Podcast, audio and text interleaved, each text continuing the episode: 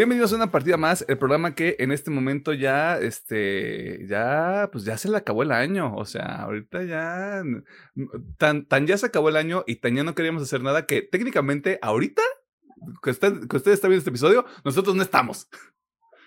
Así de, así de cabrón está el pedo, así funciona el internet. Está bien raro el, el teorema espacio-tiempo, güey, pero pues ahí investigale y vea qué pedo.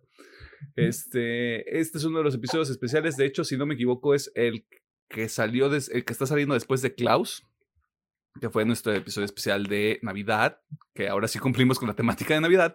Este, y en esta ocasión vamos a hacer un repaso de lo que vimos en el 2023 y lo que al parecer de este panel tan nutrido este, y tan este, variado, que es el panel de una partida más, eh, le recomendamos eh, que nos parecieron, vamos, la pièce de resistance, porque ya utilicé ese término en un episodio que se grabó y que usted ya debió haber visto hace mucho tiempo.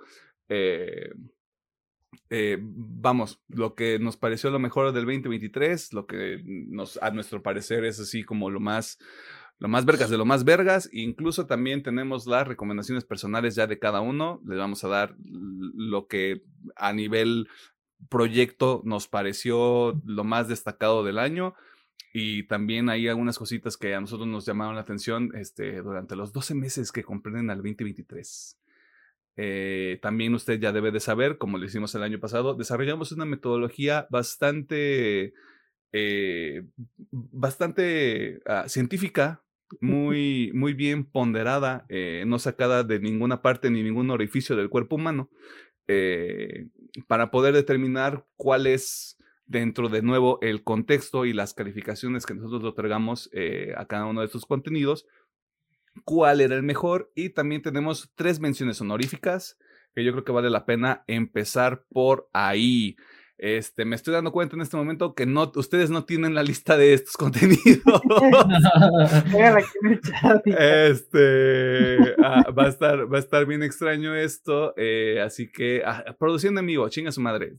¿Qué, ¿Qué, les funciona más? ¿Que se los pase por WhatsApp o que se los pase aquí por el chat del, del sistema en el que estamos grabando? Porque no le vamos a hacer publicidad hasta que nos paguen. si nos quieren pues, pagar. si quieres, en el chat de aquí, porque está al ladito el cuadro de de chat privado. A ver, este. Produciendo en vivo, produciendo en vivo. Produciendo en vivo. ¿Por qué no puedo.? ¿Por qué? Aquí está el chat privado. Estaba picándole otra cosa. Ja, ja, ja, ja, ja, ja. Este. ¿Por qué no se mandó en orden? Lo tengo que, lo tengo que mandar. Es que lo mandó con un pinche texto todo feo, güey. Pero está en orden el texto, ¿no? Sí, pero pues está, está bien raro, güey. Lo voy a tener que hacer línea por línea, yo creo, güey. Como si fuera consumidor de cierto producto. Este, no voy a decir más. Saludos. Si usted está escuchando esto con su familia, pues un saludo para todos y un abrazote. Este, repetí uno, me lleva la chingada. Este, la magia de producir aquí en vivo, güey. Todo bien chido. Este, y estos no van, y esto tampoco. Y pues, ¿qué, qué, qué creen que están cenando ahorita en lo que hacemos tiempo, en lo que termino de mandar esto? Este.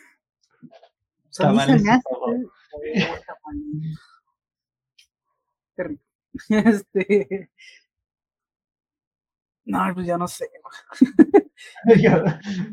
A mejor... ah, no. ah, no, pues gracias por ayudarme a alargar esto, ¿no? O sea, gracias por ayudarme a rellenar el silencio, güey.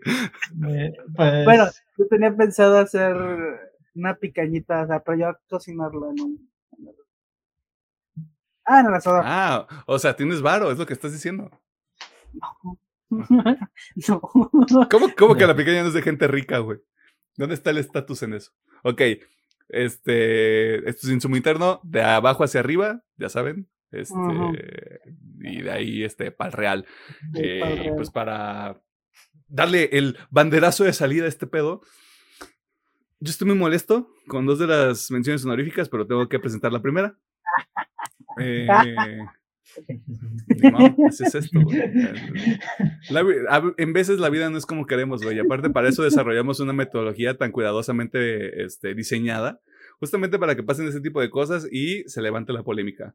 Eh, Ahsoka va a ser una de las menciones honoríficas de el, del proyecto en general, la serie protagonizada por Rosario Dawson, y me parece el único, la única serie, no, la segunda serie live action que tuvimos de Star Wars, porque también salió el Mandaloriano. Este, y vean nada más, nos valió verga el Mandaloriano, pero no Ahsoka. Este. Creo que la manera más sencilla de presentar esto es que está en un punto medio con respecto a los productos live action que estamos viendo ahorita de, de Star Wars, todavía manteniéndose en este carril de sí, más o menos la saga Skywalker, pero también generando su propio canon este, dentro de lo que yo creo que ya podemos llamarle el Deep Field Universo. Eh, échale un ojo si es fan de Star Wars, creo que sería también lo principal si usted está como persiguiendo todos estos contenidos. Eh, son ocho episodios, más o menos como de una hora.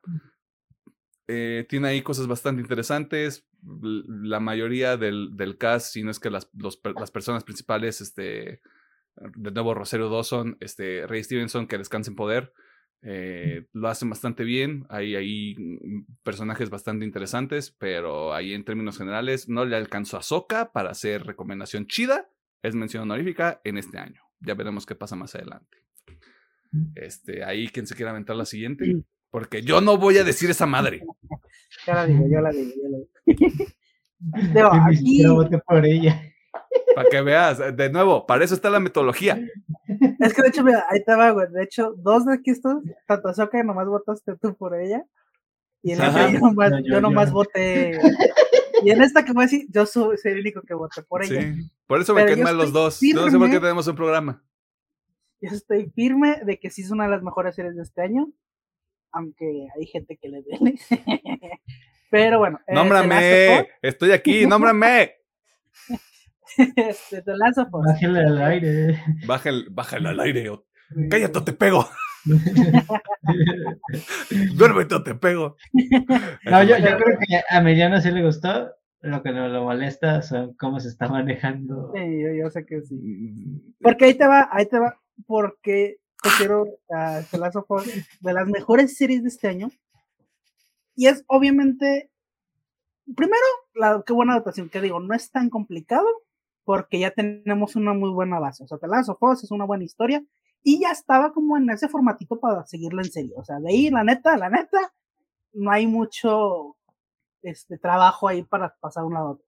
Pero lo que hizo Craig Mason, tanto con los intros, que digo, no estuvieron en todos los episodios, pero los cintos que hubieron fue una cosa tan hermosa, que le dio un chingo de profundidad todavía más. Incluso nos dio un chingo de terror a todos. E incluso para mí, de mis episodios favoritos, que sigue siendo esta parejita, que sigo llorando, o sea, lo volví a ver hace poquito, porque la, mi madre la quería ver, dije, ah, pues vamos a verla. Que de hecho la vi en español y está dos, tres el doblaje. Este.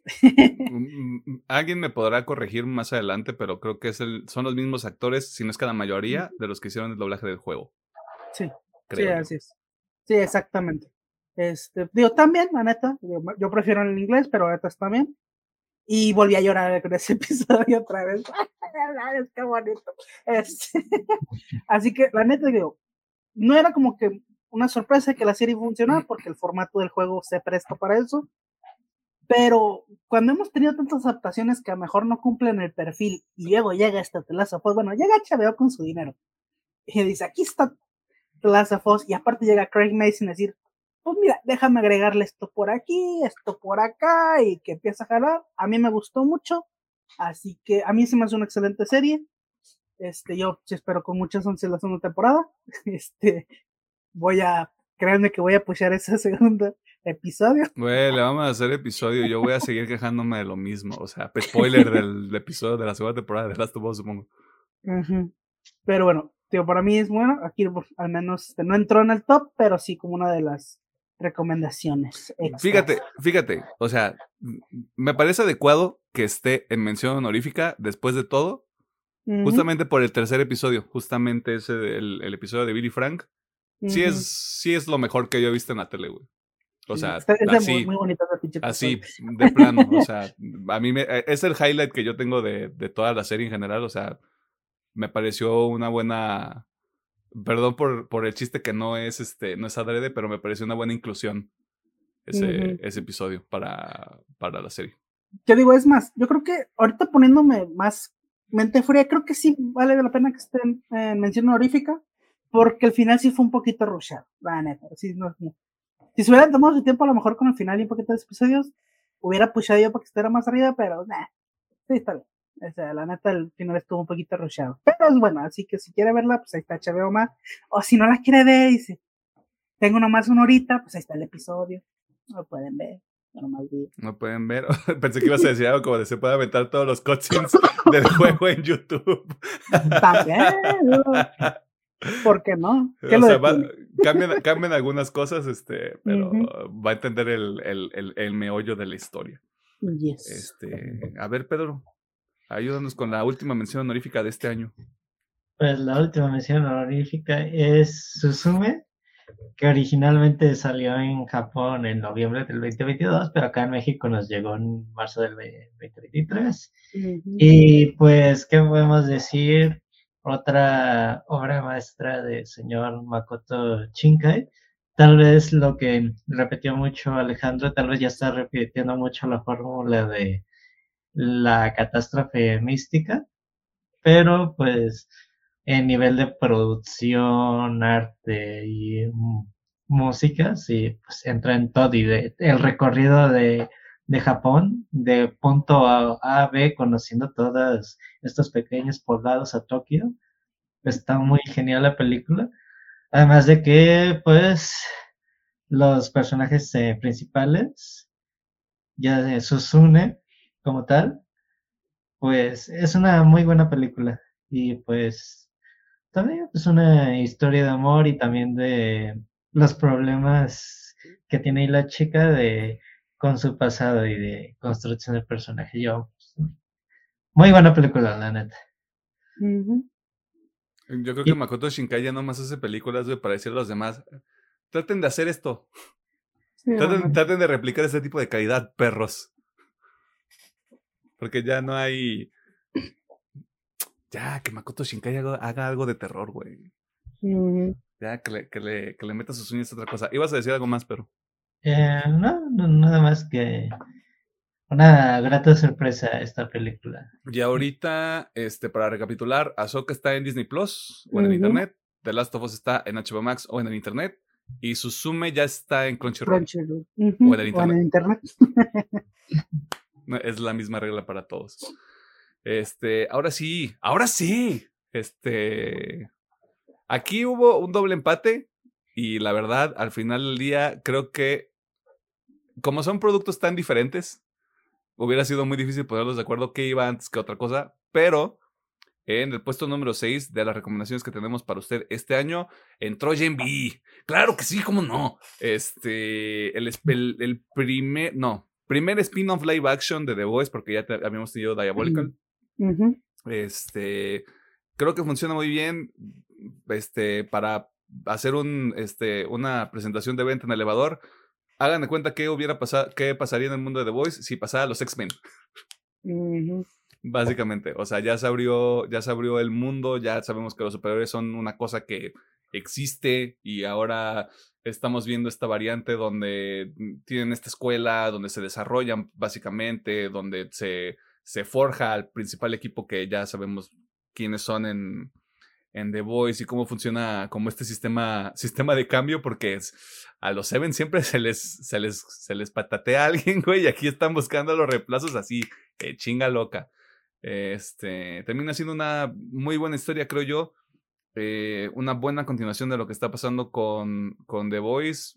Eh, si acaso mm, eh, puede que no pegue tanto por el hecho de que sí es un poquito más juvenil el asunto, pero no deja de tener este toque maduro que, que le han dado los productores y todo el equipo detrás de The Voice este, en un tema creativo. Eh, y de nuevo, va a haber como esta, como esta ida y vuelta entre The Voice y Gen B, que The Voice le quedan dos temporadas a, a mi parecer. Yo creo que ya no queda mucho para dónde hacerse, así que va a estar bueno si dura dos o tres temporadas Gen B, yo creo que también va a ser algo muy, muy positivo para la serie. O sea, contaron inicio, desarrollo y final. Y chingó a su madre. Pero échale un ojo a B. Ocho episodios, más o menos de una hora cada uno, están ahí en Prime Video o en su defecto en el internet. A ver qué sigue. Este, bueno. Esta es la única con la que yo tengo pedo en esta lista, porque como decimos, así es el sistema.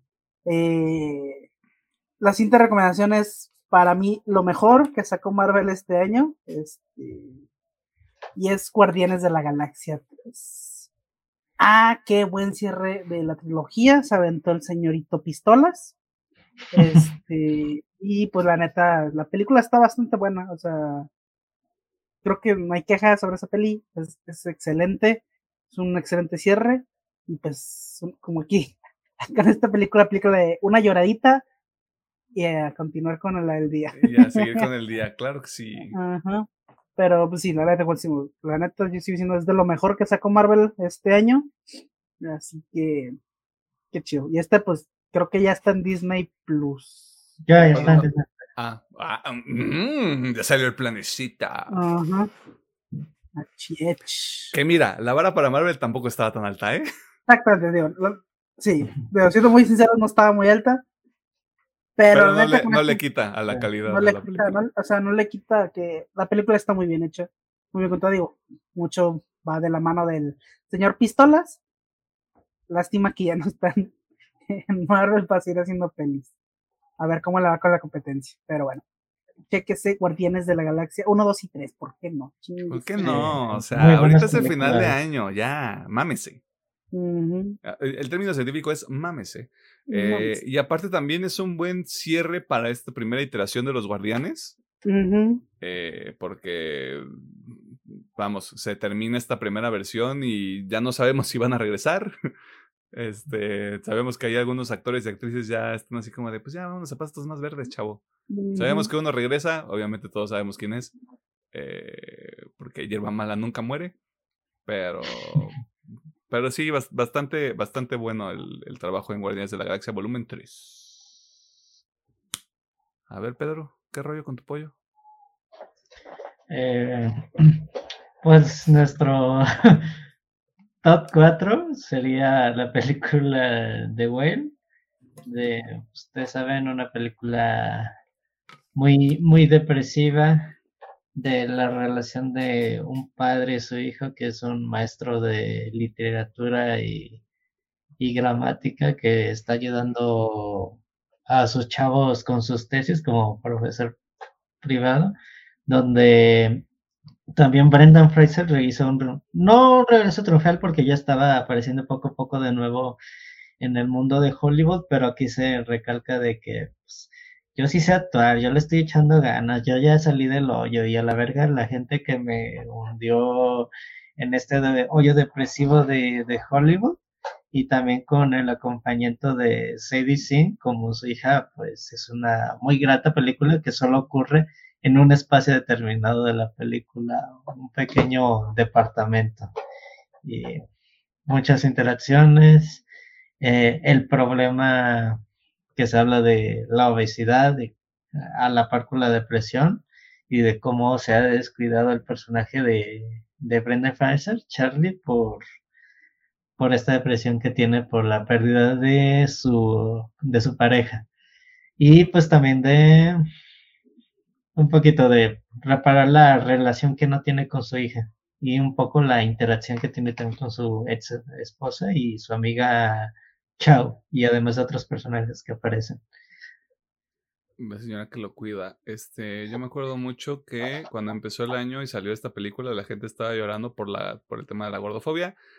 Toda esa gente ahorita ya no está diciendo nada. Chúpela.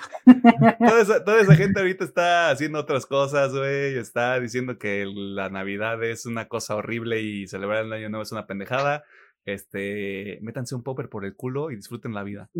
Este, pero sí, o sea, eh, como dice Pedro, si no fue el regreso triunfal de Brendan Fraser, yo creo que fue el, el, el pináculo en este ejercicio de regreso, porque como usted sabe, Alejandro Gómez es un partidario fiel de una serie llamada Doom Patrol, donde pues ahí estuvo Brendan Fraser desde hace un ratote, este, para la gente que no sabía. Y si no sabes, espérese unos minutos más. Sí, sí, sí, porque obviamente va a haber un segmento de Doom Patrol en este episodio especial. Obviamente. Eh, pero ahorita estoy viendo, creo que no está disponible como parte de un catálogo en específico. Este, pero aparecen servicios como Paramount Plus, Prime Video y Claro Video. Que si ustedes de las dos personas que usan Claro Video, máximo respeto, supongo. Ojalá Dios me le cuide. Este, pero ahí está, top 4.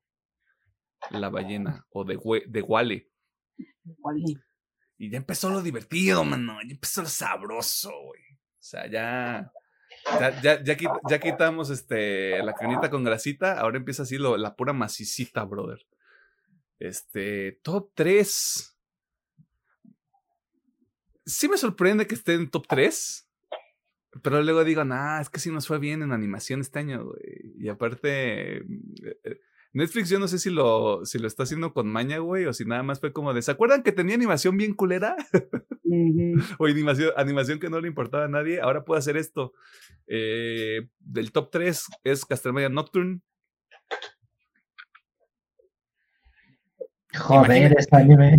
Joder, es anime. Imagínense, si no hay ningún anime este, más que Castlevania aquí en el top, excepto Susume que es mención honorífica, imagínense cómo está Castlevania Nocturne. Eh, una, una secuela de la serie de Castlevania este, original, también de Netflix, este, que ahora se enfoca en, en otro personaje también del clan Belmont, pero es una historia completamente distinta. Me atrevo a decir que mantiene todavía el estilo, lo cual creo que es bastante positivo. Y ahora sí como que le, le metieron más ganitas con los personajes, como a tratar de de generar ahí una dinámica, un sentimiento de, ah, qué chido, ojalá todos sobrevivan a esta cosa horrible que está pasando en los últimos minutos. Este, con algunas cosas predecibles, también se, se mencionó en el, en el episodio, pueda ir a, a, escuchar la conversación que tuvimos, pero este, también nos regaló uno de los, de los momentos más épicos del anime de este año. Este, no le vamos a decir cuál es porque probablemente usted ya sabe. top 10. Top, 10 este, mejores momentos del anime del 2023 probablemente de la historia. entradas épicas en el anime. To, be, to be determined. Este, se, está, se está verificando esa, esa información. Pero sí, bastante chingón, bastante padre. Está confirmada la segunda temporada yo estoy apostando un 2025, nada más por un tema de, animarnos este, a hacer enchiladas. Eh, pero bastante padre, honestamente. Y aparte, qué raro que no tenemos un, un anime así como anime de. ¡Uy! De, los carnositos, porque uno no todavía no se ha acabado. por eso no entró. por, eso, por eso no entró. Este. Bueno, había un anime que podíamos haber metido, pero para mí es para mí es el anime. O sea, para el proyecto es Castlevania Nocturne, pero hay uno más arriba todavía. Y Alejandro Gómez sabe cuál es. Sí, ahí la tengo en la lista. y probablemente lo va a recomendar también. Este, obviamente. Porque, pues así está este pedo. Porque también no un anime muy chido. Como, como dijo Alejandro Gómez en algún momento, bastante, bastante tupido el 2023. Este, a ver, top 2. Bueno, top 2, que es otro de, de las sorpresas de Marvel. Yo sé que este programa, bueno, no este programa, yo sé que yo me quejo mucho de Marvel, pero aún así tuvimos, bueno, de momento van dos, este, van dos, este, materiales de Marvel que nos demuestran que todavía pueden hacer cosas chidas y que si se centran, la van a seguir rompiendo. Así que bueno, puesto número 2 va para Loki, temporada 2. Dios mío, qué temporada tan hermosa. Este, como decimos ahí, Tom Hiddleston, máximo respeto por haber hecho a Loki tanto tiempo. Y, y digo, y lo que, lo que dije en el episodio, me encanta el arco de Loki. O sea, es de lo mejor que puedes ver actualmente este, en Marvel. Y pues la neta la serie en general está muy padre, tanto su primera y segunda temporada, no por nada tiene ya sus, este, creo que en sus respectivos años siempre ha estado en el top, así que qué chingón. Este, así que yo también damos por finalizada, se puede decir, este arco con Loki, que digo, se supone que lo vamos a ir viendo en un futuro, pero mira, de hecho, qué curioso que las dos recomendaciones que vamos de Marvel son finalizaciones de, al menos de los arcos que vimos en, en esas historias. Sí. Oye, qué, qué bonito. No, y aparte sí es cierto, es, es un cierre muy bonito para, el, para la historia de, de Loki en general. Habrá gente que diga, pero es que no es el Loki que conocíamos, pero e, en, ese, en, e, en esencia, incluso defendiendo eso, vimos cómo lo desmantelan en la primera temporada. En el primer episodio prácticamente te lo desmantelan completamente, lo cual hace todavía una versión, sí diferente del personaje, pero todavía más valiosa. Pero es que hay algo que se llama desarrollo de personaje, hijos de su puta madre. pero bueno. que, bien raro, como que a Marvel se le olvida para ciertas cosas. Este, pero bueno, Loki, segunda temporada, excelente, excelente temporada. Igual son seis episodios. Seis episodios. Seis episodios como de 40 hasta una hora prox. Este, así que pues bueno, ahí también está ahí, lo pueden disfrutar en Disney Plus. En el Disney Plus. En el Disney Plus. En el Disney Plus. Para nadie es secreto cuál es el top 1, yo creo. o sea, ¿cómo, ¿cómo, es esto del Señor de los Anillos? Un, un contenido para dominarlos a todos. Este, y pues Pedro, como es el jefe de este programa, pues nos va a decir cuál es el top 1 en esta ocasión, del 2023, para este programa. ¿Te quisiste empezar? no, pues yo qué.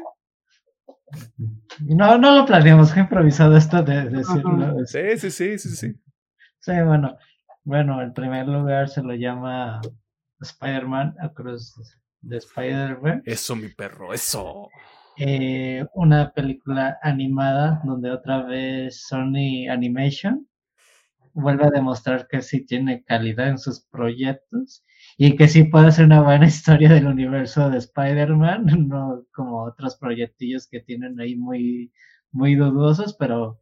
Todo lo de action que no sea Spider-Man, dilo. Sí. A ver, no.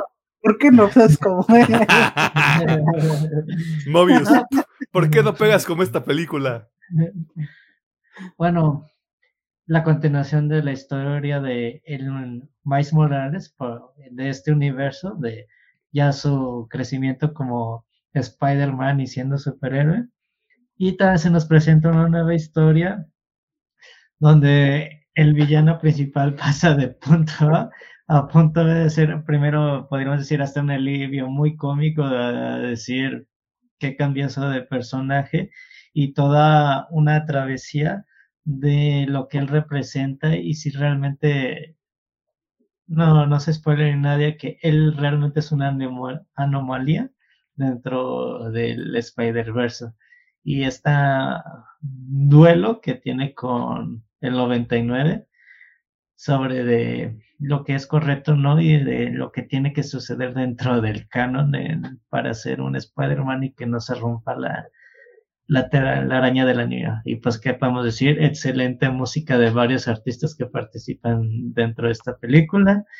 Muchísimos tipos de animación. si algo resaltó la primera película fue esto. Esta segunda no es la sección, presentándonos otros nuevos universos de, del Spider-Verse y pues gran desarrollo de personajes y está bien padre la película. sí.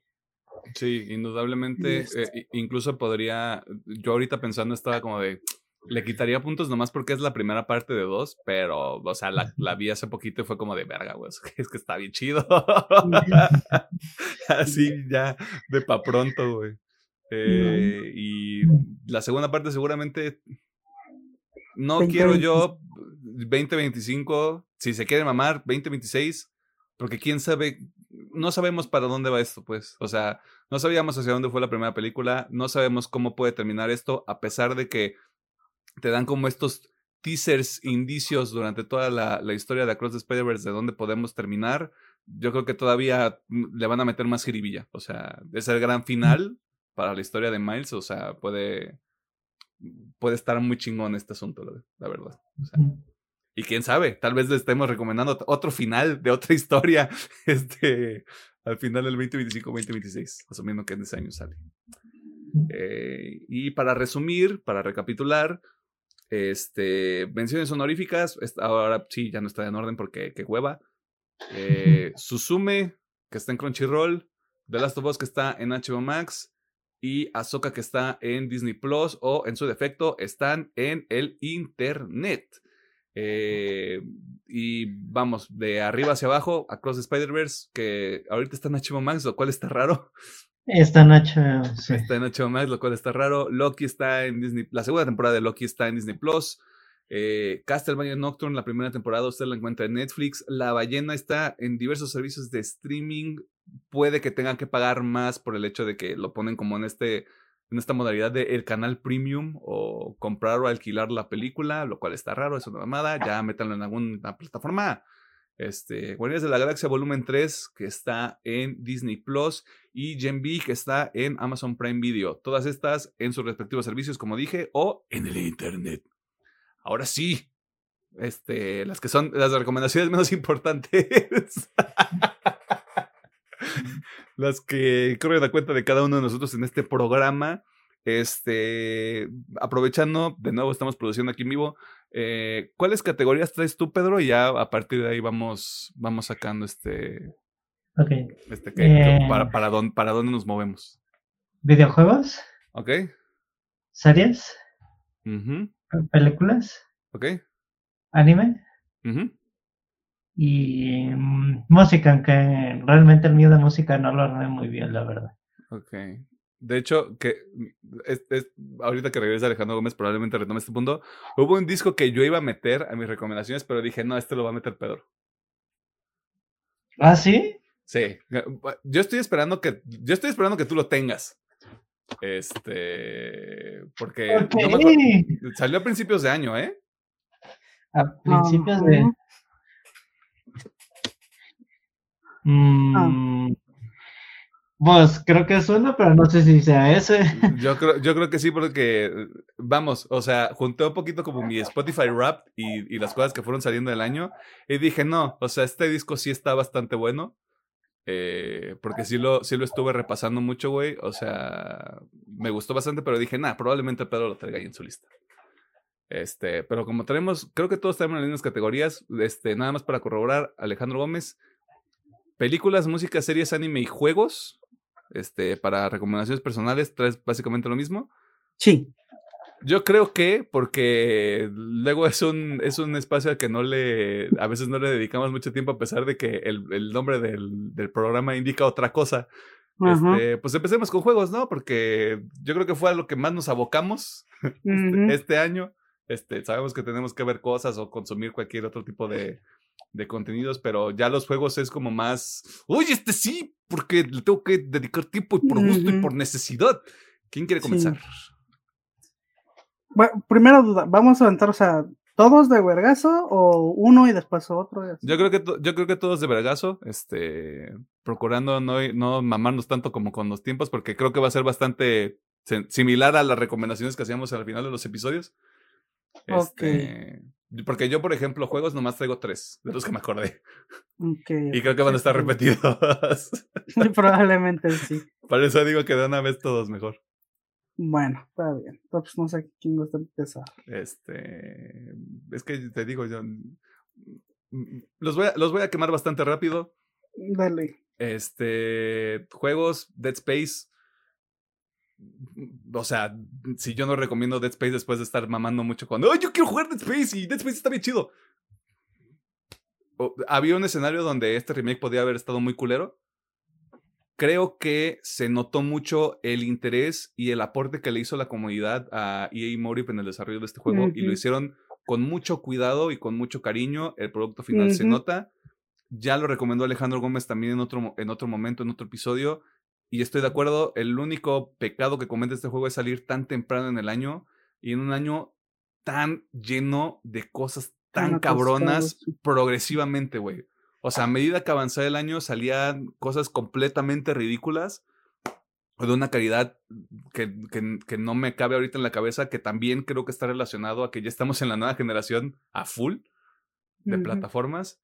Y qué bonito que Dead Space, o sea, empezara con el pie derecho y que a la gente le haya gustado tanto. De verdad, es un juegazo. Si usted jugó el original, otra vez te transporta como a este pedo tan tan, tan terrorífico que tan fue claustrofóbico que es estar ahí en el Ishimura. Todo el diseño, o sea, sí se lo, sí se lo trajeron realmente a, a la época moderna. Así que Dead Space para mí es, es uno definitivamente. El segundo también es bastante obvio. El remake de Resident Evil 4 completamente supera las expectativas. Entiendo, si no me equivoco, entiendo por qué está ahí en la conversación de juego del año. Lamentablemente creo que no lo va a ganar. Eh, otro, otro caso similar, se lo trajeron aquí al 2024. El estilo que le están dando ahorita los remakes de, de Resident Evil, el motor gráfico, hacen algunos cambios ahí con la historia y con algunos momentos. Me parece que le funciona completamente a favor. Eh, de nuevo, una bestialidad y que le siguieran dando contenido, que siguiera saliendo en Separate Ways, como que Capcom ya le cachó este ritmo a hacer los remakes, excepto con Resident Evil 3, y a, y entregar experiencias que sí se sientan familiares, pero que al mismo tiempo tienen este, este girito nuevo, o sea, este, esta sensación de, güey, estoy disfrutando esto como si fuera la primera vez que lo estuviera jugando. Creo que eso es bastante valioso. Y, y por eso es importante lo que habíamos comentado, que hace falta una categoría de mejor remake a Chile. Sí. Pues podría ser. En los siguientes años los vamos a seguir viendo. Sí, porque creo que viene, vamos, viene Final Fantasy VII Rebirth, viene el remake de Metal Gear Solid 3 o Triángulo, no sé, no sé cuál es el término. y eh, probablemente se me están escapando otros. En un futuro que llegue el remake de, Max Payne, en un futuro que llegue el Dead Space 2. Hay un chingo de juegos ya ahorita remakes, sí valdría la pena tener uno, porque como dices, o sea, como son remakes, muy probablemente en la competencia los van a mandar a ver, pues, ah, pues remake, Pero sí se merecerían ahí como de, ah, es que es que este juego por remake se lo mamó, por ejemplo, el Resident. El Resident, si le ganara el GOTY, güey, nadie se enojaría porque es un pinche juegas. Pues todos sabemos que lo van a ignorar porque es un remake. Eso. Es, algo que le juega en contra, güey, pero aún así no me sorprendería que estuvieran en las listas de varios, güey. O sea, más allá de, este panel, porque seguramente los tres lo tenemos, este, no me sorprendería que esté, que esté en varias listas de final de año. Y el tercero, de nuevo, bastante obvio, la P. Okay. Estuve escarbando tanto tiempo para conseguir el Sekiro y como no está tan asequible ahorita, y mi Play 4 podría estarme diciendo, padrino, yo ya no puedo correr esto, mátame. Es una cosa muy divertida, güey. Hace mucho tiempo que yo no jugaba un Souls, un Souls-like. Eh, el nivel de desafío me parece bastante aceptable. No estoy diciendo que sea una cosa súper complicada, simplemente me parece que la complejidad que tiene por sí solo, y a pesar de que lo nerfearon, sí te, sí te sí te pega de regreso un poquito, la verdad. Eh, y eso está bastante padre. Ese pedo de satisfacción que obtienes, güey, de seguir avanzando, de seguir progresando, de, hacerte el personaje más tosco que puede encontrarse todo Krat, en este caso, está bastante chido. Échenle un ojo, siguen el Game Pass, siguen el Cloud. Eh, si, no, si no tienen la oportunidad de, de comprarlo para, para la plataforma en la que esté, me parece que Dead Space, Resident Evil 4 y la SOP sí están de nueva generación. El caso específico de Resident Evil 4 salió para la vieja generación todavía. No sé si la SOP también, pero sé que Dead Space es, exclusivo de nueva generación. Creo que la SOP también salió. También es, no, según yo nomás está para nueva generación. Ahorita puedo, puedo corroborar el datazo, pero para que también esté en contexto, Dead Space, PC, PlayStation 4 y los PlayStation 5 y los Xbox Series. La ISOP, al menos nueva generación, ahorita corroboro si está para la vieja. Y Resident Evil 4, Xbox One, Xbox Series, PlayStation 4, PlayStation 5 y PC. No ocupa, sí está para vieja generación, o sea, los ¿Ah? Xbox One, PlayStation 4. Si usted tiene una consola de vieja generación y quiere un Souls-like, este, ahí con su nivel de dificultad y con su propia, su, propio cotorreo, su propio estilo, ahí está la Y esas son mis tres recomendaciones, güey. A mí me parecen los tres más tosudos de este año, güey. Porque son los que jugué. Sé que hay más. Sí, está, está perfecto. Bueno, entonces, ¿quieres? Vamos, vamos con, los míos. Eh, yo sí, les di un orden, pero no es tanto porque sea uno mejor que otro, sino es como, este fue el que o me entretuvo más o me choqueó más. Tan, tan. Así que nosotros habíamos puesto de que tres serían recomendaciones. y dos que serían menciones honoríficas, así que voy a empezar por mis dos menciones honoríficas, que el primero va a ser Dead Space, bueno, no sé qué quieres decir. Alejandro Gómez les va a recomendar un juego que a mí se me olvidó y lo acabo de recordar. Porque estoy seguro de que está ahí en tu lista, güey. Obviamente, güey. Y yo eh, soporto 100% el mejor indie del año. Una completa estupidez que no esté en los Game Awards, pero ojalá y más premiaciones lo tengan. O sea, de verdad, ojalá más premiaciones lo tengan porque vale muchísimo la pena. Justamente por eso de ahí le va. Mi, mis menciones honoríficas sería Dead Space. Como digo, me encantó el juego. O sea, es un remake excelente. Este, segundo va a ser Lies of P. Tampoco voy a contar mucho, ya dijo Emiliano. Es un excelente Souls-like de lo mejor que ha salido que no sea de From Software. Un, debutazo de NeoWix, sí es cierto. Así que 10 de 10 lo que hizo esta gente. Aparte, visualmente, obviamente, juega todo está chingoncísimo en la SOP. Por esto son mis menciones honoríficas, porque obviamente hay otros tres que están bien puercos, güey. eh, mi tres, y yo sé que va a causar un chico de ruido a lo oh, mejor oh, los fans. Oh, no, no, no lo hagas, güey. Y es que mi 3, mira, yo me encanta el juego. Yo lo voy diciendo, me encanta el juego. Sigo diciendo que si lleva el GOTI, yo estoy contento. Ya sé cuál es. Pero en mi lista se queda en 3. Y es el Tears of the Kingdom, güey. ¡Uf! Está muy chido, güey.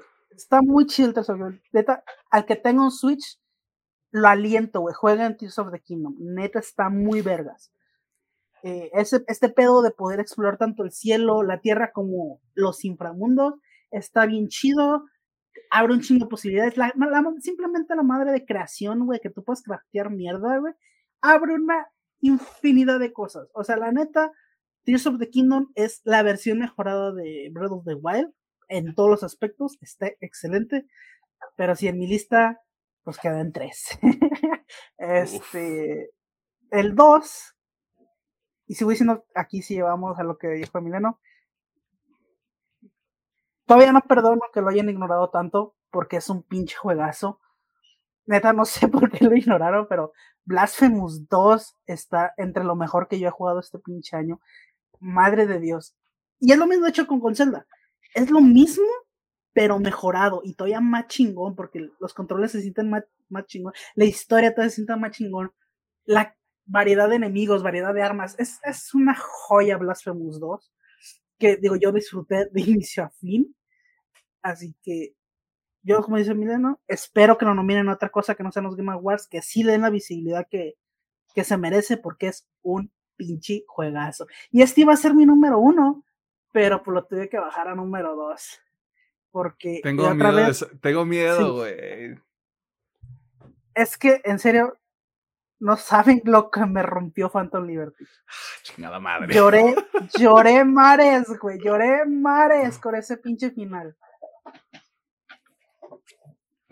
No, es que digo, sigo sin creer que esa historia se la hayan guardado para, para Phantom Liberty. O sea, para que tengan contexto, si a la gente le gustó la historia del anime porque es súper trágica y se encallaron con los personajes, es que Phantom Liberty, eso, güey, pero potenciado, cabrón está muy cabrón, así que mi top 1 la neta sí va a ser Phantom Liberty. Este ya no digo más, ya, ya le dije en otros episodios lo que pienso de este juego. Simplemente, si tienen chance y hay una rebajita, adelante. Que si no me equivoco ahorita, digo, agarrando ahí, este, retomando un poco, Blasphemous 2 está para todas las plataformas, también vieja generación y nueva generación. Eh, Tears of the Kingdom, pues bueno, solamente está en el Switch. ¿Qué? qué? Ahí sí lo puede darse su, clavadillo en ese juego. Y pues bueno, Phantom Liberty también es exclusivo de nueva generación. Y PC. Y PC, sí, exactamente. Y PC. Pero Yo ya sé cuál es el número uno del Pedro, güey. Obvio. Ya sé cuál es el número uno del Pedro. Lo que me sorprende para ustedes dos es que Tears of the Kingdom no esté tan alto. Mejor dicho, que no sea el uno. Es. Cada uno tendrá sus razones, pero Tal vez. Lo que yo siento que le falta al Zelda, cuando Ya, échale caca, rico. Un poquito, más de, un poquito más de narrativa. Sí. Y lo que tiene en primer lugar y le sobra es eso, la neta. Sí, y es que justamente digo, y yo repito, o sea, el Zelda Tears of es un excelente juego. Si gana el GOTY, yo no me enojo, güey. Pero es que comparándolo con estos males, digo, es que disfruté, bueno, al menos en mi caso, yo disfruté más este, perderme en Blasphemous y estar peleando con los jefes. Disfruté mucho más la historia de Phantom Liberty. Y obviamente, digo, Pedro hay sus razones, este, pero, o sea, no es como que, no, no saben cuál es, Zelda es mala, ¿no? No, excelente. No, no, eso, es un juegazo. Es un juego que la gente hizo con el Zelda es un imaginario muy cabrón de lo que hizo. y lo que falta, güey. O sea. Y lo que, sí. Pero repito lo que he hecho mil veces. Este año está muy cabrón. Sorry, es que este año está muy cabrón. Pero bueno, Pedro, dale. Ok. Primero voy a mencionar dos juegos que no salieron este año, pero apenas tuve la oportunidad de jugarlos. El primero es el Vampire Survivors es un juego súper simple, pero en su simplicidad es un juego muy adictivo y divertido. La supervivencia que nomás estés abatiendo y abatiendo monstruos y enemigos. Y la verdad yo creo que es lo genial de, este juego. Y que sean diferentes personajes con un poder único cada uno. Y la verdad lo hace muy divertido. Y, y se los pongo así. Obviamente las primeras sesiones del juego, tus partidas van a ser de 5 minutitos, 10 pero una vez que desbloqueas poderes y eso, pues van a ser sesiones de media hora. Pero son media horas muy divertidas y prácticamente que nomás estás haciendo un look de supervivencia muy divertido. Mi siguiente juego es Guardianes de la Galaxia. La verdad no tenía la no el otro año no lo jugué, pero dije, vi que lo iban a sacar en el Game Pass y dije, pues necesito probarlo ya ustedes ya me lo habían recomendado y sabía que por parte del público general tuvo una buena aceptación y llegó un momento determinado de mi vida que me que no tenía nada que jugar y no tenía ganas de jugar. Y al jugar este juego, que muy buena historia, un gameplay muy divertido, una interacción muy interesante de los guardianes de la galaxia y con una historia a gran escala de un enemigo muy grande para los guardianes también. Y no, pues la neta está muy bueno el, el Guardian Salt de Galaxy. Échale un ojo donde sea que lo pueda encontrar ahorita porque ya no está de Game Pass. Sí. cómpralo, pues el chile está muy Ahorita debe de estar decente el precio. Precio normal creo que lo he visto como en 600, 800. Precio con descuento lo he visto hasta en 200 pesos. No mames, lo hiper vale, güey. sí. Eh, los siguientes dos los voy a poner en empate. El siguiente sería el Hi-Fi Rush, un juego rítmico y hack slash muy divertido y de las sorpresas que el día que se anunció, el día que salió el juego, es de esas gratas que dices, pues vamos a probarlo. No es un juego de larga duración, pero lo que tiene es un muy excelente juego. Y algo muy divertido, sorprendente es de que lo hizo un estudio que estaba enfocado en los survival horror y ahora hizo un juego de rítmico con hat and slash y un estilo de animación muy norteamericana, nada compara. El estudio es japonés por si no sabían y sí sorprende que hayan tomado este estilo estilo de arte, la verdad. Eh, Juegos Legacy sí me gustó. La bronca es que como es un juego demasiado largo y llegó un momento determinado en mi vida donde no podía jugar mucho, lo menciono porque sí es divertido y es un mundo abierto interesante y una mecánica de juego muy padre y una expansión de la historia del universo de Harry Potter padre. Creo que sí vale, la pena mencionarlo. Son, son este, inversiones de tiempo, Howard's Legacy, Phantom Liberty, Baldur's Gate 3, Qué, raro, qué raro que este año tuviéramos también ese tipo de experiencias. O sea, estuvo muy variado todo el pedo. Continúa, Pedro. Eh, el Resident 4, ya lo mencionó los dos, gran juego. También una gran expansión de, de, DLS, que a un precio muy accesible me sorprendió el precio del contenido y que expande más. Bueno, no expande, es parte también del remake que llegue la historia de Aida, pero así le da una mecánica más diferente al, a, la historia del Resident 4 y creo que conecta de manera muy padre. y además de cosillas muy chidas dentro de la historia y conexiones dentro del universo de, de Resident Evil. También lo que sería el Breath of the Wild. Tears, perdón. el Tears of the Breath of the Wild 2. es que sí es un juegazo. No, no puedo decir más, pero la verdad no fue mi top 1. Y pues mi número uno es Alan Wake 2. No, no, no es novedad. No, podía saberse. No, no podía saber. Y la verdad es que, porque es mi, mi número uno, me encantó la historia del juego. Y ya lo he mencionado de que lo que hace Remedy me sorprende mucho. Desde Control, siento que son un estudio que les gusta hacer cosas nuevas o que puedan entregarte una gran historia y de pasar de Control, que es un juego totalmente de acción y disparos, a un survival horror, es un gran cambio y con dos protagonistas que difieren mucho de sus enemigos a otro y de donde juegan sus historias. Además de que el juego está contado como una novela y eh, por capítulos y además que cuando terminas el capítulo te recompensa con un cierre de canción y de créditos, conexiones con todo el universo de Remedy. Si te pones muy atento te vas a dar cuenta de todos esos detallitos. Respuestas del universo de Alan Wade.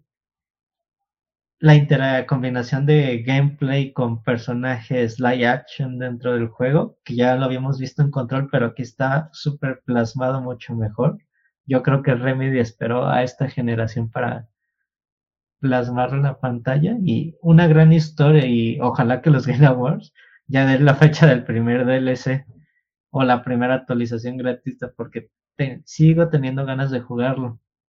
Pero cuando llegas en un punto en el juego de si continúas de aquí, ya no puedes hacer lo demás, es de denme mi New Game Plus, por favor. Andas bien erizo, dices. Sí. Ando bien erizo, pero más Alan Wake 2. Entonces, recapitulando, eh, Guardianes de la Galaxia, que quedamos Vampire Survivors, que Guardianes de la Galaxia, vieja generación, nueva generación, PC. Vampire Survivors creo que está hasta en teléfono. Sí, está hasta en teléfono. Hi-Fi Rush creo que solo es Xbox y PC porque es un estudio first party. Sí. Eh, mencionaste también Howard's Legacy. Eh, Howard's Legacy. Hasta en Switch, Fuck. Este, Resident Evil 4, ya les dijimos dónde está. Y Alan Wake 2, nueva generación y PC. No es nueva generación. ¿Se me escapó alguno? No. Ah, perfecto. Ahí está. Pues ya cubrimos, ya cubrimos lo que, lo que le da nombre a este proyecto. ¡Eh! Este, ¿Hay alguna categoría que quieran explorar? Tenemos anime, series, música y películas. Yo, spoiler, anime traigo mucho, güey. traigo mucho anime, güey. Pues mira, yo donde traigo muchas opciones extra porque en caso de que se repita mucho, sí pienso quitar algunas y meter otras es música y anime, lo demás sí lo tengo más acá segmentadito. Mira, vamos, vamos por música para meterle jiribilla a este asunto y porque quité todas las repetidas que tú tienes. Oh, shit, ok. Y, a, Pedro, ya Pedro le... Y Pedro tiene una según yo, y por eso ya no lo metí. Yo solo traigo cuatro. O sea, así que se me hizo como quitando los repetidos con Alejandro y quitando esa opción que tenía, solo traigo cuatro.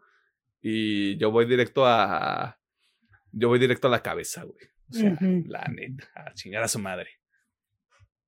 Quedamos que cinco, dos menciones honoríficas. Mención honorífica, Evergreen de Paris, güey. Yo no sé qué pasó. Este disco a mí no me gustaba. Me senté, platicamos, tuvimos una conversación, compartimos nuestros sentimientos. Qué bonito disco, güey. Qué bonito disco. Este. Eh, eh, que Paris hubiera hecho desde el principio esta mezcla de influencias desde los, desde los primeros álbumes que tiene hasta ahorita, me parece bastante chingón. De nuevo, para mí esto ya debería formar parte del mainstream en todos lados. Porque yo creo que está, se pone al tiro con los artistas pop de ahorita, la verdad. O sea, por, por cómo está hecho y por cómo está este, fabricado este disco. Empieza en un lado, termina en otro. Y yo rescato mucho la segunda mitad de este disco completamente porque sí es mucho más, mucho más tranquilo, mucho más bajado de huevos pero también como con un poquito más de profundidad en cuanto a, letras y todo ese pedo. Por eso a mí me terminó convenciendo, me terminó dando como vuelta de 180 grados, así que Evergreen de Paris, yo lo dejo como mención honorífica. Top 3, Bloodletter, Wolf and Bear.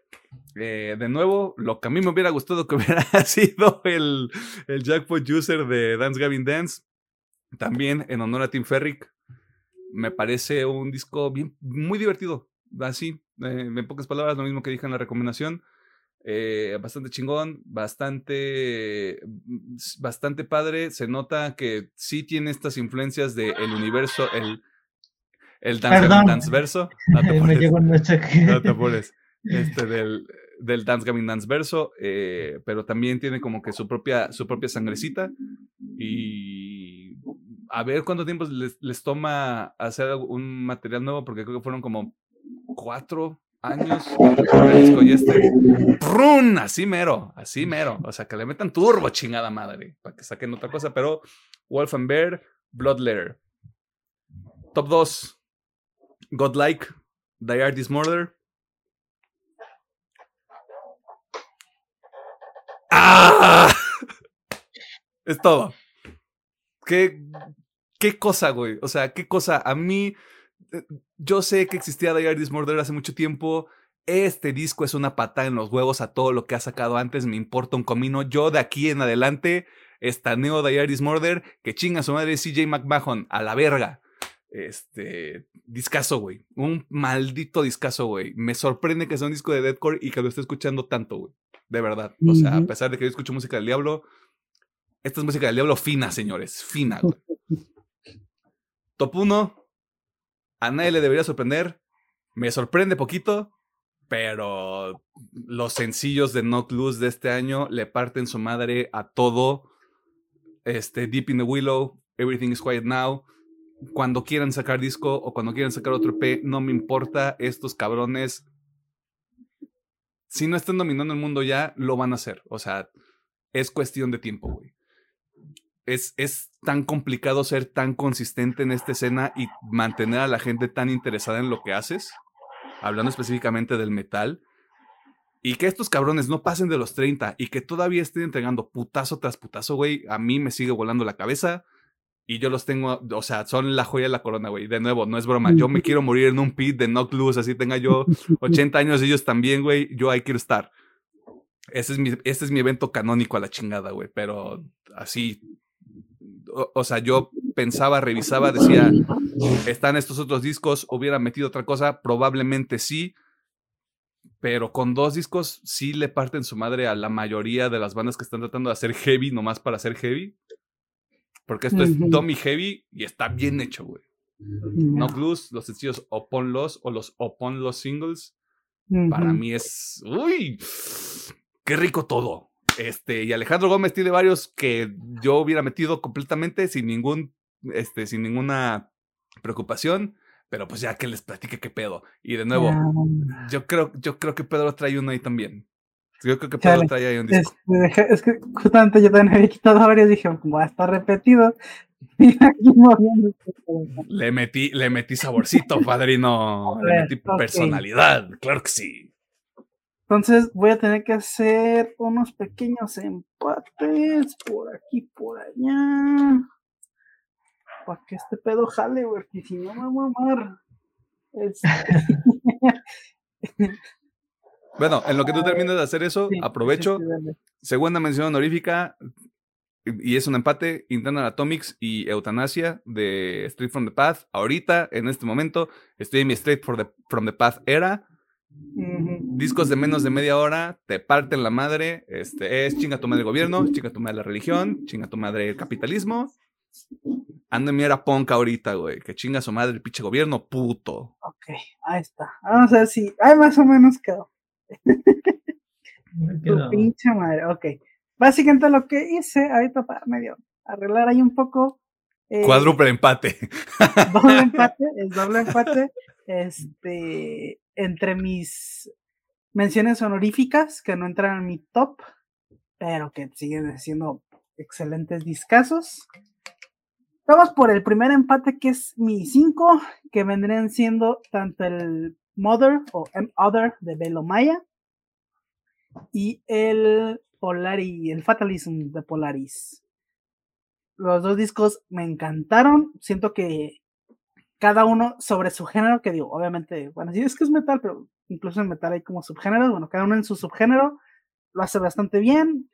Este, y me queda claro que los dos sacaron discasos este año. Lástima que tengo ahí otros arriba, pero al menos mi primer empate va a ser Fatalism de Polaris y M Other o Mother de, de Velo Maya. Está sabroso este empate, ¿eh? O sea, está así como de. no entiendo por qué se están peleando, pero lo quiero ver. Tengo otro empate, este, que. Ah, donde este me hagas emputar, Gómez, donde me hagas emputar.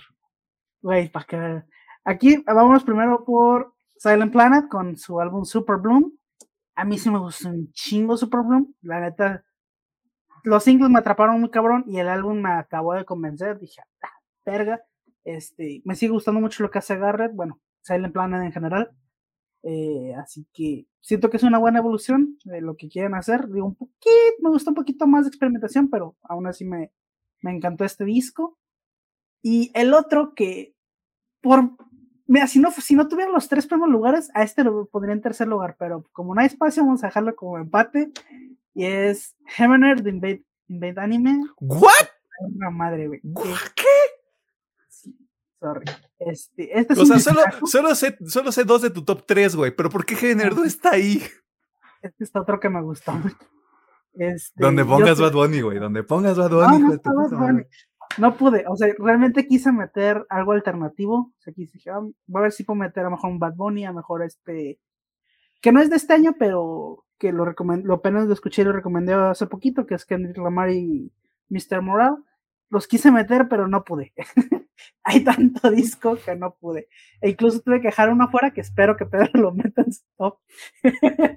este... No, pues me están muchacha. Le, le, estamos acribillando, güey. Le estamos dejando tarea, güey. Yo es que siento que va a ser el mismo, güey. Porque también fue como más o menos como inicios de año. Y dijo, es que le queda más a Pedro, pero bueno. Esperemos que yo sé, sé, que es el mismo, sé que es el, sé que es el mismo. Y, sí, y yo estoy seguro que Pedro lo tiene, güey. Sí. Pues bueno, eh, ¡Oh! si no fuera porque están estos otros tres, la neta Heaven estaría en mi, mi tres. Porque es un discazo, cabrón. O sea, yo no conocí en Anime. Yo no, yo no sabía ni quiénes eran. Ahorita soy fan. Güey. Está muy cabrón el trabajo que hicieron. Este, pues digo, incluso, pues digo, si tuviera que elegir entre Silent Planet y Invent, Anime, me voy por Invent Anime, pero cabrón. O sea, Heaven está muchísimo más cabrón. Sin ver. Pero para que, para que queden todos, vamos a meterlo en un empate en el cuarto. Vamos a darle premio de participación a todos, dijiste. Sí. Tres. Y porque la ETA fue un viaje sote escuchar este disco. Bueno, estos discos. Eh, yo voy a poner en tres. Ah, claro. claro yo también estoy como, mira, yo casi no escucho ese metal acá súper agresivo y, o sea, yo soy más como, o sea, sí metal agresivo, pero no tan agresivo. Pero una de las pocas bandas que sí escucho y soy fiel seguidor es Chelsea Green. Y yo lo recomendé el año pasado, el Suffering in Hell, discaso, pero ahora que ya con Suffering in Heaven, que ya el, el complemento, y si los escucho los dos, es un viajezote, güey y estoy impresionado por lo que hace Chelsea, La neta, es de las pocas bandas que digo, están muy cabronas y disfruté demasiado esto, este, esta dupla de álbumes, así que ese, va a ser mi número 3. Mi número 2, creo que... Yo ya sé cuáles son, yo ya sé cuáles son. Es obvio, es obvio, la neta. Mm. The Spirit Box. Amo Corny, amo la banda, me encanta lo que hace Speed, me vale verga que a la gente no le guste, que ah, es que ya no está tan chido, me vale verga.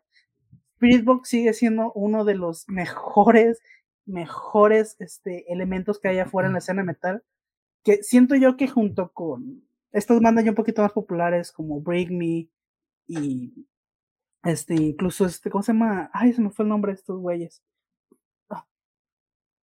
Ay, se me fue. Se me fue. Ahorita lo busco.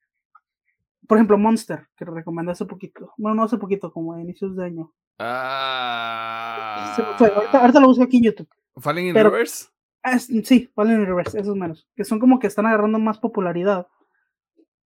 Están haciendo mucho bien a la escena. Aunque a los metaleros les duela, estas bandas, in- in- incluida la, la número uno, están haciendo que el metal renazca poco a poco. Y no que haya estado muerto, sino que estaba fuera del scope, literalmente. O sea, díganme hace cuánto una canción de rock o metal no estaba en la radio. Y ahorita con Break Me ha empezado a pasar otra vez. Incluso, digo, por ahí no me consta, pero dicen que en las radios de Estados Unidos se escucha también rolas de, Spirit Box. Güey, al Chile eso le está haciendo mucho bien a la escena musical y por eso me encanta Spirit Box. Obviamente ya centrándome en el álbum, está el pinche Tefer Offer. Simplemente más Spirit Box, me encanta lo que hacen. Yo espero que el siguiente año, mejor en dos añitos más, saquen disco, porque bueno, este no es disco como tal, es un EP. Pero igual está chingoncísimo. Van a, van a escribir todo el 2024, sale disco el 2025. Ajá. Con eso me doy. Con eso me doy. Este, y un saludote a Corny Plan y a su esposo. Este, Un beso, un apretón de manos, porque está casada. claro.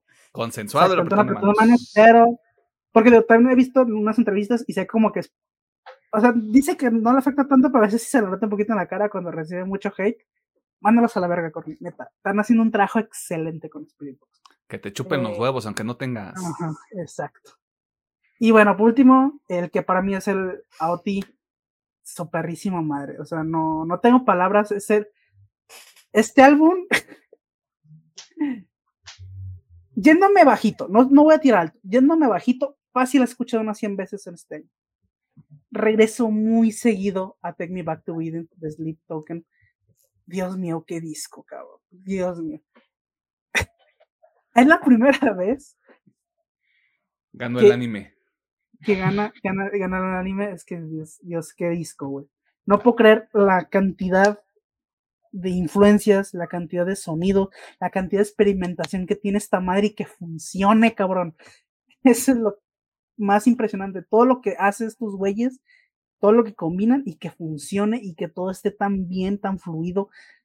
Ah, me encanta Sleep Token. De ahorita lo puedo decir fácil, es mi banda favorita y Take Me Back to Eden es el álbum que más escuché. Y digo, yo no comparto casi nunca eh, madres de Spotify, pero si hubiera compartido mi Spotify Rap, hubieran visto que mi top estaba repleto de Sleep Token, porque es casi lo único que repetí y repetí y repetí hasta el cansancio. Así que, este sitio, todo, todo lo demás es como metal más pesadón. Take Me Back to Eden, cualquiera, güey se los reto, pónganselo incluso a gente que no le guste el rock o metal y les va a encantar porque siempre va a encontrar algo que decir, ah, esto está chido. Esto ve bien chido, aunque no les guste el metal, se los aseguro. Y no, no le hagan gatekeeping al metal. De por sí ya hablemos feo y no nos vayamos. Somos como tacos, pero no lo decimos. Que de hecho, digo, está bien chido que ahorita aquí que estamos acá, Spirit Box, Sleep Token, ya vengan a México, please. Vengan, ándale. Aunque, aunque salgan silla de ruedas, pero voy a esas madres, please. Ya, Domination. El Hell in Heaven ya se va a morir. Domination. Ajá. Traigan el Domination de vuelta. Tráiganlos a los dos. Tráiganlos. Pero bueno, así haciendo un recap muy rápido. Número uno, Take Me Back to Eden de Sleep Token. Segundo, The Fear of Earth de Spirit Box. Tres, que en sí nomás vendrá siendo álbum, que sería el que salió este año que es Suffer in Heaven, pero aviéntense la dupla de Suffer in Hell y Suffer in Heaven. Ah, Super Bloom de Silent Planet, empatado con Embed Anime, no, Heavener de Embed Anime. Y por último, eh, Polaris, Fatalism y Maya Mother. Madre. Madre. Madres. Madre. Agrégalo. Ay, Dios, Dios plan. Dios plan. Le estoy apostando todas mis bichas al Pedro. Ay. Sí van a estar, yo estoy, estoy seguro que sí. Va a estar, va a estar. Ok. Digo, yo tengo una que, que no también no iba a recomendar porque ni siquiera la puse en mi porque la va a traer, pero es obvio que va a ser su número uno. no sé si número uno, pero sí lo va a traer. Ok. Estoy, creo que estoy seguro que cuál es la, la de Alejandro, la de Emiliano, no sé. Ahí tengo dudas. Sí sabes. Ok. Bueno, eh, de mis menciones honoríficas, voy a mencionar el último disco de Pierce DeVille, eh, The of Life. Eh, creo que fue un buen regreso para la banda que estuvieron inactivos, pero por razones personales, no tanto de que no quisieran hacer música y fue un buen regreso y tiene canciones que sí se me hicieron muy padres y hasta unas muy depresivas, pero... Para eso de ver, para llorar.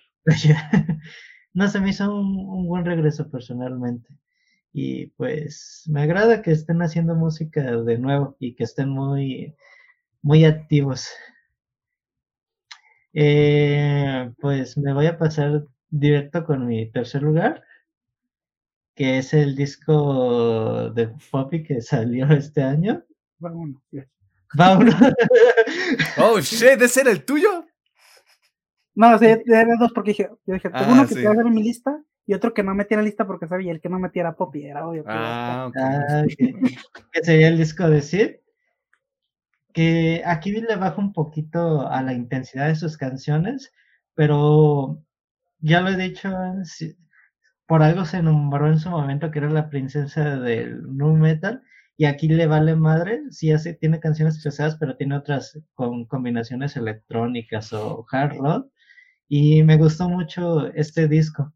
Creo que ella tiene mucho que aportar y siempre le encanta sacar música en putiza porque la verdad pasarán tres meses en un disco, ay, pues aquí un sencillo, bajito la, la mano y ahorita ya también se está metiendo en, en, el tema de los covers para darles también su estilo, así de que me, me gusta mucho lo, lo que hace Poppy realmente. Ahí le mando un beso y ojalá me hubiera escupido la manzana en el concierto. Qué rico. Eh, mi segundo disco es Cracker Island de Gorillaz. Oh shit. Oh shit. Eso se me había olvidado, fíjate. excelente disco, excelente disco. Sí. ¿Por qué? Es Gorillaz haciendo lo que sabe hacer. Creo que es un disco muy, tradicional de lo que hace Damon Arm pero creo que me gusta mucho lo que sigue haciendo con Gorillaz y al parecer yo pensé que en el de Sun ah, iba a darle una pausa a la banda y no decidió seguir haciendo música y se sabe que me imagino que acabe con su gira con Blur o sea, va a haber un hecho que va a haber una canción con peso pluma que no, no me encanta la idea, pero también le vale madre la música que él hace.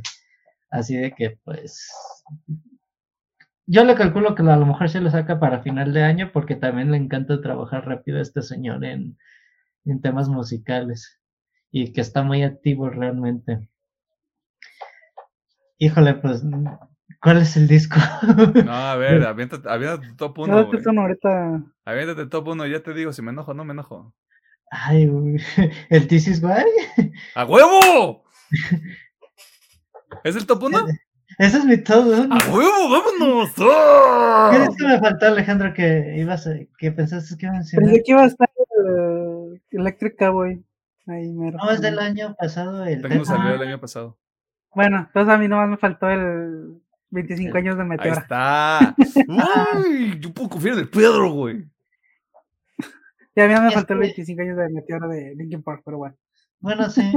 También menciono honorífica, pero realmente nomás son cinco Cinco rolas. No sé si es que volví a escogerle a Linkin para este año, también mencionándolo, volvieron a mi, a mi, ¿cómo se dice?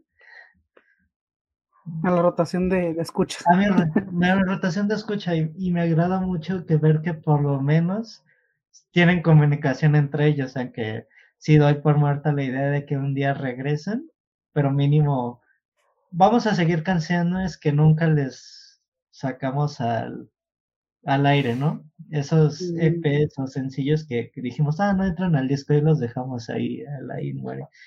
Pero sí, mi todo uno es This is Why.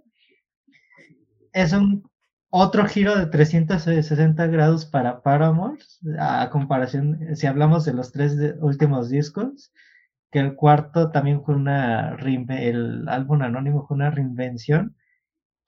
Eh, el quinto fue muy pop y este es muy indie, pero tiene más de la esencia de Paramore y me gusta mucho el disco. Tiene rolas muy interesantes, unas muy movidas, tranquilas, depresivas, o también críticas a la sociedad, que también eso me, me latió, y también que hicieron una reinvención del álbum con el, el remix, donde invitan a varios artistas que conocen, y eso también me gustó que le dieron más vitalidad al álbum, no solamente lo lanzaron, sino de que, ¿saben que También lo trabajamos con otras personas y le volvimos a dar un giro al álbum por si les late escucharlo. Que así que, digamos, en un festival, ah, está este artista, podríamos aprovechar para tocar esta versión con, ellos. Que se jale, para que se arme la sabrosura. Y pues ese sería mi top 3. Ahí está. Te dije que el pedo no me iba a decepcionar, güey. Eh, digo, Alejandro, no metí a Linkin Park porque es el disco de aniversario, no sabía si contarlo como nuevo o como... como nueva. Inéditas. Inéditas. Digo, sí me quedó esa duda de si, si, si, si entraría como nuevo. Hagan sus reglas, es su pinche programa, güey. pásenselo por los huevos. A ver, cada película, series y anime. Ajá. Mira, yo voy diciendo que anime al final, güey. Sí, también. Yo voy diciendo que anime al final, para que esté rico, güey. ¿Quieres vamos por... Ya, ya es tu producto principal. Sí, sí, sí. ¿Cómo? Ya es tu cosa del día de día, el, el anime. Ah, el anime, sí. ¿Y Alejandro qué habías dicho? Ah, que, que vamos ¿no? Series. Ok, yo nomás tengo dos porque me di cuenta de que no vi, no vi mucha, no vi mucha serie fuera de lo que teníamos que ver para el programa. Este. No son secreto.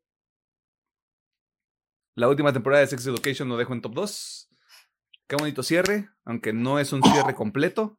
Salud. Eh, salud, pero cierran, de nuevo, como dije, cierran muchos, muchas historias, cierran muchos arcos abren otros. Desafortunadamente, como dijo el creador de mi top 1, aquí es donde la historia pierde su enfoque en estos personajes y pues ni modo, la vida sigue. Bastante bonito. En general, Sex Education, muy buen producto de, Netflix. Si a usted le toca, eh, si le toca en el momento exacto esta serie, creo que es una experiencia muy bonita. Y a mí que me tocó ya con más pelícanos en la playa, también se disfrutó bastante. Así que échale un ojo cuatro temporadas de ocho episodios. Eh, está disponible en Netflix o en su defecto en el Internet. Si no saben cuál es el top 1, yo no tengo nada más que decirles. Muy pocas cosas hasta este punto me han generado una... Es que no sé ni siquiera si, si la palabra es, es psicosis pero esta pinche necesidad de estar pegado todos los malditos domingos para saber qué chingados pasaba con este grupo de personajes es una cosa que yo no termino de entender, pero no mames la última temporada de Succession, güey. Yo no entiendo cómo, güey. ¿Por qué termina? ¿Por qué nos lo quitan? ¿Por qué ya no sigue? Pinche Jesse Armstrong, vete el dedo por el culo y es otra cosa, güey. Joder. Joder es tele, güey.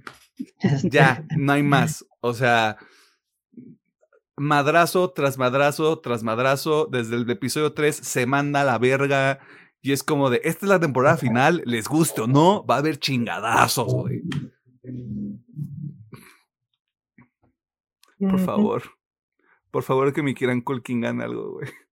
Ojalá. Que mi, que mi Kirukuki gane algo, güey, por el amor de Jesucristo, güey. Este. Todos, todos se rifan en esta temporada, indudablemente. Este. Respetazo para todos, pero a mí, Kiran Colkin, ya, ahora sí, ya. se puso los pantalones de niño grande y dijo, yo vine a chambear, chavos. Una cosa espléndida, güey. Todo el pinche cast, todo el crew. E, e, el, pinche episodio 3 es una obra de arte, güey. E, para tele, para cine. Me va... Yo necesito ver ese episodio en una pantalla de cine. Yo no sé cómo le voy a hacer, güey. Es una pinche clase de cómo producir un, pinche episodio y mantener un momento dramático por casi una pinche hora, güey. No va a haber nada similar a este pedo, güey. Así como dijeron lo mismo de Breaking Bad, Succession es lo mismo, güey. Es una pinche clase, güey. Esta pinche serie es una clase, güey. De cómo se tiene que hacer tele, güey. Y no es, no es, no es, no es ni ciencia, e, es, es, es lo más aterrizado de la realidad posible, güey. Y eso es lo que lo hace todavía más rico, cabrón. Es una cosa ridícula, güey. Es. El día que a Jesse Armstrong se, se le ocurrió este pedo, güey, y se rodeó de tanta gente tan talentosa, yo no sé si dijo, güey, esto va a ser oro, cabrón. Y lo sigue siendo. Y lo va a seguir siendo a la verga. Soporten con sus porquerías, güey, de élite. este, soporten, porque esto es tele, cabrón. Es Succession última temporada, güey. Top 1 de aquí hasta que se acabe el mundo. O hasta que veamos qué pasa con el siguiente top. Pero yo nomás traigo esas dos, güey. Perfecto. Bueno, yo en mi top yo traigo ahí un top 5. Bueno, mis dos recomendaciones este, de. De MH. fuera. Ajá. Este. Es un poquito de trampa porque realmente quería meter este, esta cosa al top, pero ya el anime no me cabía. Palabras limpias. Así que, bueno, mi primera este, mención honorífica va a ser Scott Pilgrim. Eh, a mí me encantó mucho. Sé que en internet hay gente medio enojada porque no siguen la historia original y básicamente es algo completamente nuevo y que porque casi no sale, bueno, poquito spoiler, pero porque casi no sale Scott y la verdad. Yo sé que hay gente un poquito enojada afuera, pero a mí me encantó la idea. Este tipo what if de qué hubiera pasado, sí, me la vendió la idea. Eh, digo, obviamente yo soy muy fan de Scott Pilgrim, pero siento que aquí esta historia me gustó mucho. No sé, o sea, es una historia súper sencilla, pero me gustó mucho. Me gustó muchísimo. Eh, obviamente me, me, encantó, digo, yo la vi en inglés, este, obviamente me encantó oír las voces de Kieran Culkin otra vez, de Mary Elizabeth Winstead, de Michael Cera, o sea, de todos, este, así que a mí me gustó mucho, así que sí la doy esa recomendación, quería que estuviera en el top. Digo, sé que debería estar un poquito más en anime, pero como en anime no me cabía, pues en serie.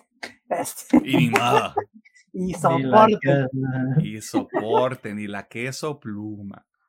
Y luego, bueno, aquí se vienen tres que son cierres y que todas me dolieron como no tienen una perra idea que si por mí fuera las tres las pongo en número uno pero pues hay que darle sazoncita a este pedo. Hay que meterle ahí guacamolito. Sí, digo, esto es obviamente también una mención honorífica, pero de un patrón. Oh, eh, shit. Mira, si no hubiera sido este pinche año, de un patrón hubiera sido número uno, pero lastimosamente es este año. Este, repito, lloré, lloré con ese final tan agridulce que le dieron. Lloré también por despedirme de los personajes que me encariñé tanto y por demostrarme que DC todavía puede hacer cosas chidas, güey. Este, digo, también ahí, es que, ah, no quiero dar spoilers, pero, miren, solo decir, si es fan de, de, de este, ay, este, ay, se me fue el nombre, este, espérame, espérame. Ah, Brendan Fraser, ya, se me regresó. Si son fan de Brendan Fraser, su personaje específicamente tiene tiene unos giros ahí que, oh, shit, este, hacen, obviamente, supongo que esos giros que hicieron en la trama se debieron al éxito que tuvo y ahorita Brendan Fraser y por todo el auge que está teniendo, porque le dieron unos momentillos así como para actuar. Y es que, ¿cómo les explico que con la pura perra voz te hace llorar el hijo de perra? Porque nomás estás viendo a Robotman. Y con la pura voz te destroza, cabrón. Ah, no, no puedo decir mucho más. Si tienen chance y quieren ver una serie que les va a causar mucha risa, sí, porque como digo, es una serie tipo comedia, drama, pero mucho de absurdo. a lo mejor que hasta le saque de pedo de qué carajo estoy viendo, güey, porque estoy viendo esta madre. Este, si tienen ganas, denle una Me chance la de estoy un pasando patrol. bien raro. Exactamente. O sea, es que va a llegar un punto que va a decir, está chido, pero me la estoy pasando bien raro. pero luego haber episodios como se van a quedar choqueados por lo que van a ver. Y otros, como digo, va a ser full comedia. O sea, este es una montaña rusa de emociones. Este, como digo, me da tristeza, espero los personajes, pero pues bueno, qué bueno que los despidieron en alto. Y es un, tal vez no es un final excelente, pero sí es un, un, un final que le da un buen, buen cierre a la, a la serie. Así que, pues bueno, Doom Patrol va a ser mi mención honorífica. Lástima que este año está La, muy patrulla, la patrulla terrorífica. Ajá. Este. Pero bueno, tres. Y también me duele dejarlo en tres, pero pues chingada madre este año. Barry. Ah, también Barry. Ah, ¿cómo lloré con cierto, güey. Fuck. Este. Es que yo tenía muy claro así como de puf, estos dos fueron así Ajá, como de sí. Es como, o sea, Barry. Creo que está muy parecido a un patrón porque también son este tipo de comedias. Digo, Barry no se apoya nada de lo absurdo, es más como comedia negra, más comedia de citación acá, jiji, muy, muy seco. Ajá, Sí, muy, muy negro, muy directo, muy así de ajá. no hay, no hay Eh, más. Pero aún así, los personajes tienen un viaje dramático muy potente, muy fuerte. Y, la verdad está. El final también está muy pinche des- demoledor. Así que. También es, triste por despedirse de Barry porque es una serie muy, muy buena, es una excelente. Y esto sí me da un poquito más, bueno, tanto de un patrón como Barry me da un poquito esta porque sí fueron medio ignoradas pero vale verga. O sea, las que tengan chance de verlo y disfrutarlo no se van a arrepentir. Dos, va a ser una sorpresa que yo no la esperaba, la neta, es el oso. Su pinche madre, es... No la pongo en uno porque ya sabemos quién es el uno, Ya sabemos todos aquí. sabemos Que no seamos pendejos. pero el oso, como dije, o sea, yo no soy mucho de ver programas de cocina y aún así esta serie me encantó. Que digo, siento que más que nada no, se centra tanto en la comida ni en la cocina, sino como en este entorno tan hostil que puede ser trabajar en una cocina y en, bueno, no tanto en una cocina, sino en un entorno tan exigente. Vamos a dejarlo así, porque creo que si lo trasladamos a otros trabajos, otras áreas, que tengan este nivel de exigencia donde básicamente para empezar te piden perfección y de ahí para arriba. Este, yo creo que este, la serie hace un trabajo excelente en meterte en esa atmósfera, en tenerte estresado, güey, en, te- en tenerte hasta enojado también, mientras ves los episodios, güey. Ah, no sé qué sentir, ah. Eh, O sea, sentir justamente el caos, porque yo, de hecho, sí la escribí cuando la recomendé, era un caos, esta serie es caos total. Y pues bueno, obviamente hay actuaciones excelentes. Esa segunda temporada yo sigo diciendo que el episodio, el episodio, wow, primero wow por el cast, segundo, no mames. Digo, aquí Emily mencionaba eh, la boda de Connor como uno de los mejores episodios que hay allá afuera. Este episodio no le pide nada, o sea, tan está a ese nivel. Está muy cabrón. Y pues bueno, ya yéndonos a la primera, Succession. Yo ya me canso de hablar de Succession. Simplemente voy a decir, se los dije, de nada. Bueno, Eh, Se finí. se finí. Ya he hablado mucho de Succession, así que ya saben qué pienso. Y si usted dice, yo quiero un episodio de Succession, pues está de suerte, porque del próximo año hay episodio de Succession que se grabó este año, pero pues la vida pasa. Ya está grabado, pero ah, después saldrá. Lo vamos a sacar para, lo, lo quiero sacar para cuando sea no sé mí. O cerca de, cerca de Ujú. esa semana, porque no sé si le vamos a hacer una Barry. Este, Ujú. no sé si alcancemos a hacerle a otros, para otros programas, pero por lo menos por ahí va a estar saliendo. Ujú. Pero sí, ahí está. Pedro, eh, pues yo tengo poquito, la verdad. Está bien. Pero es honesto, güey. Es un trabajo, un trabajo honesto. Bueno, sería Scott Pilgrim, también repitiendo con Alejandro. Em, es algo totalmente diferente. Muchos esperaban la adaptación ya tal cual de la novela gráfica, pero está bien. aquí se le da mucho mayor enfoque a casi todo el, el cast de personajes, hasta los mismos exnovios ya tienen más momentos de, de desarrollo durante la historia. Y pues está muy buena, la neta. La siguiente sería, tuve la oportunidad de ver Lot and Dead, la serie de HBO protagonizada por Elizabeth Olsen y está muy padre la historia de, de este personaje. Creo que sí vale la pena que le den una checadita para, para que vean que pues, eh, pues, eh, pues Elizabeth Olsen también le sabe a la chambiación de actuación y que esta serie es muy buena, la verdad. Y tío, de mi parte más serían estas dos. A mí, a mí, la neta, este año sí me falta ver más series, la verdad. Sí, yo creo, yo creo que también, igual que Pedro, fue como muy puntual. eh, pero no me acordaba de Barry, güey. Barry sí fue así como de. Barry está bien chavocha, güey. Se me está, se me está, se me está muriendo el alma, güey. ¿Qué voy a hacer para continuar aquí? Y ni nada, pero pues ahí está el cotorreyo. Este, rápidamente, vámonos a las películas. Yep. Nombren cosas que les guste de Satoru Goyo. Todo. Esa es la de anime, pero solo quería hacer eso. mención honorífica, no porque esté mal, no porque no tenga el mismo nivel de calidad. Simplemente no pude elegir qué película poner Por lo que tengo un triple empate. Ok. Entre huesera, heroico y confesiones. Prácticamente el cine mexa que vi este año, güey. Qué bonito, güey. O sea, qué bonito a toda la gente que estuvo involucrada con esos tres proyectos. Qué, qué sensación tan rara poder, poder este, estar entusiasmado por lo que se está haciendo en el cine nacional, siendo que sí viene como de muchos prejuicios, de, de, mucho, de un género muy específico que está muy choteado, de agarrar cosas, reciclarlas. Estas tres películas me parece una cosa impresionante.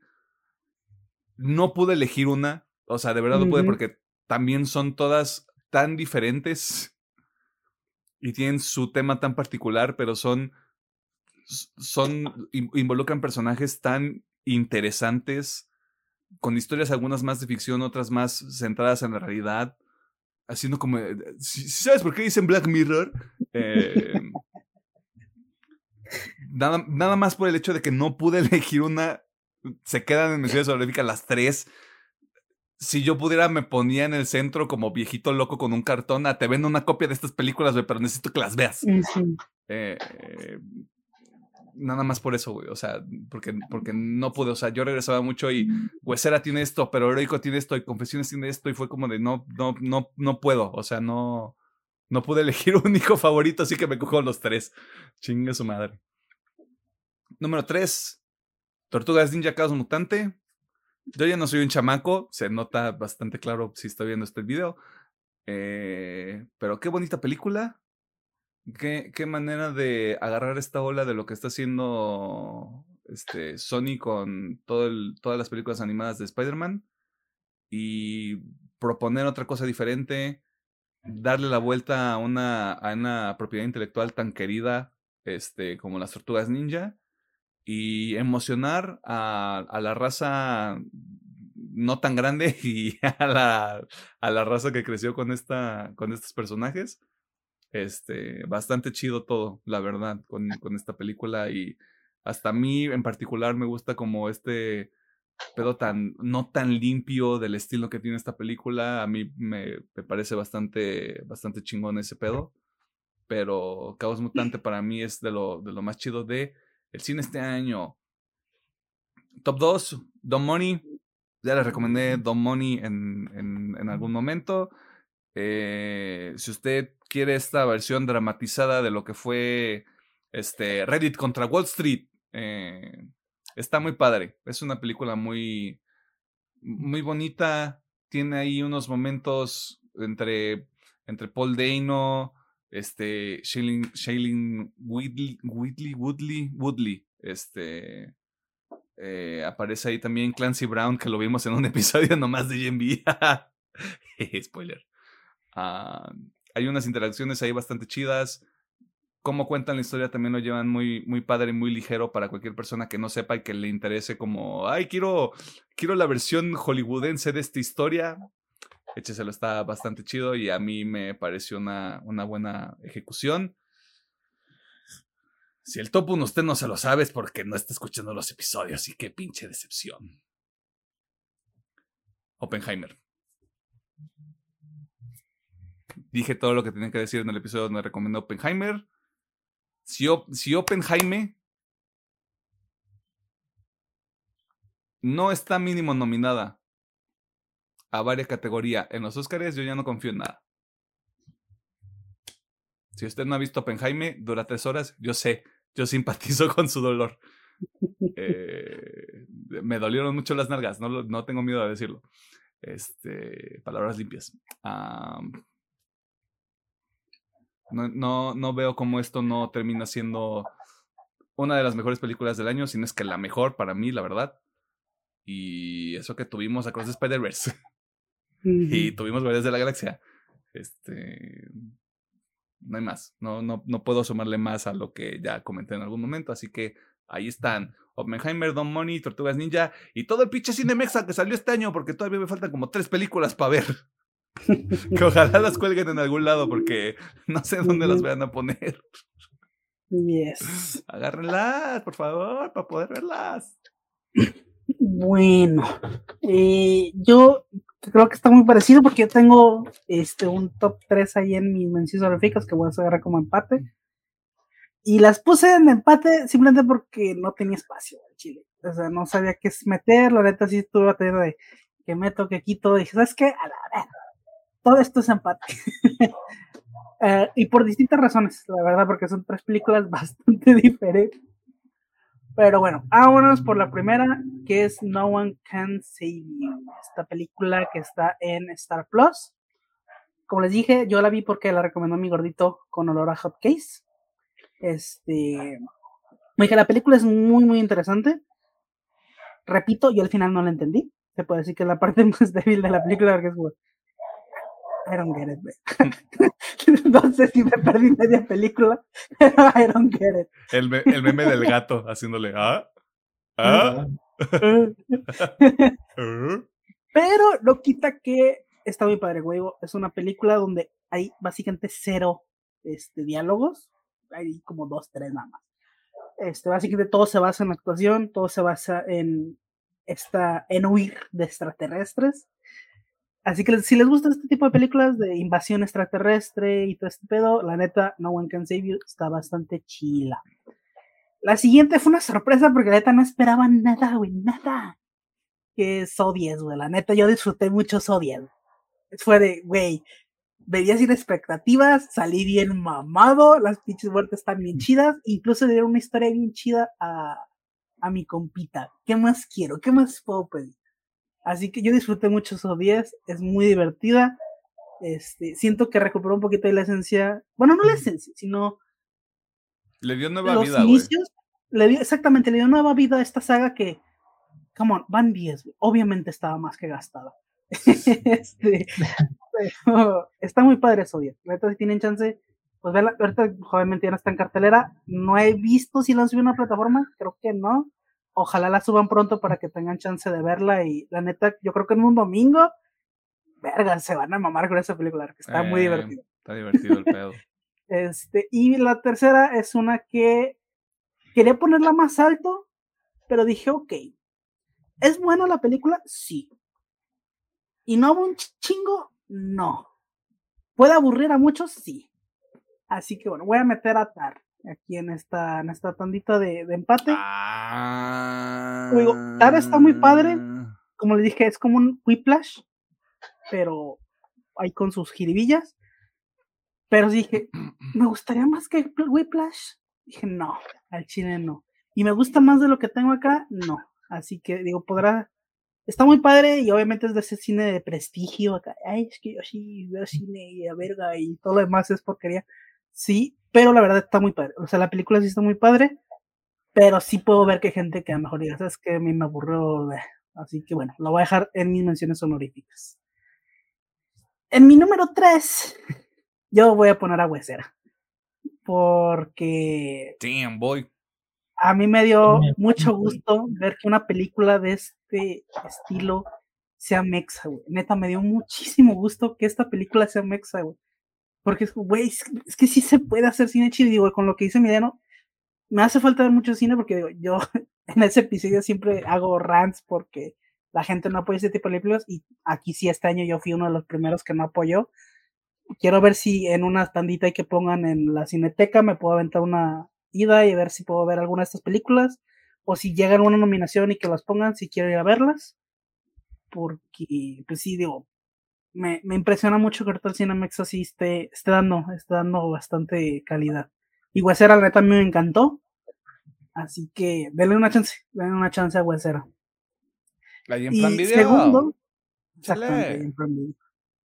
Eh, mi segundo lugar va a ser para la película que me demostró que el cine de terror sigue vivo, chingado. Y por la que me va a comprar una manita para los que quieran venir aquí a la casa. Y a mucha honra, HDTPM. y no voy a ir nunca a tu casa.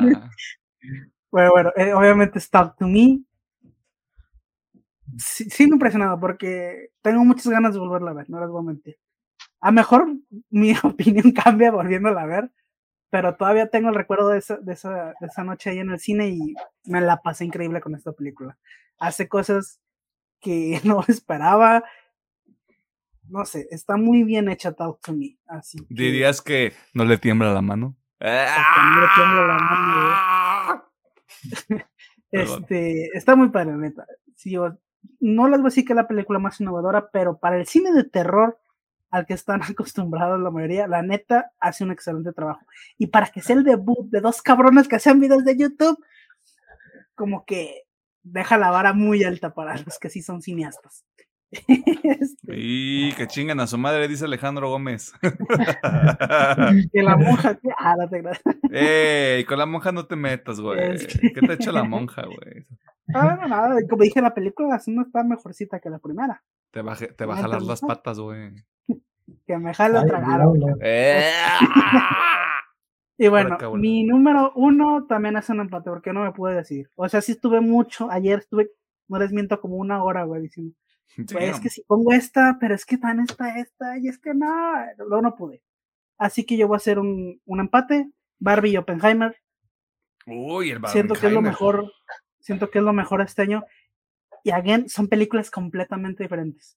Que sí, a lo mejor, digo, por ahí he visto unos videos muy interesantes donde hacen comparativos de que, pues la- hay tramas muy similares que se podrían comparar.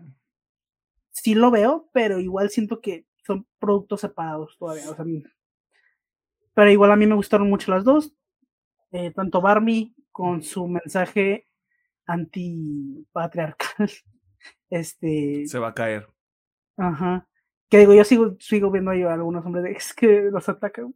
eh, Yo sigo diciendo que ataca más al patriarcado. Si te quedó el saco, ni pedo, carnalito. Mm, Este- Chécate.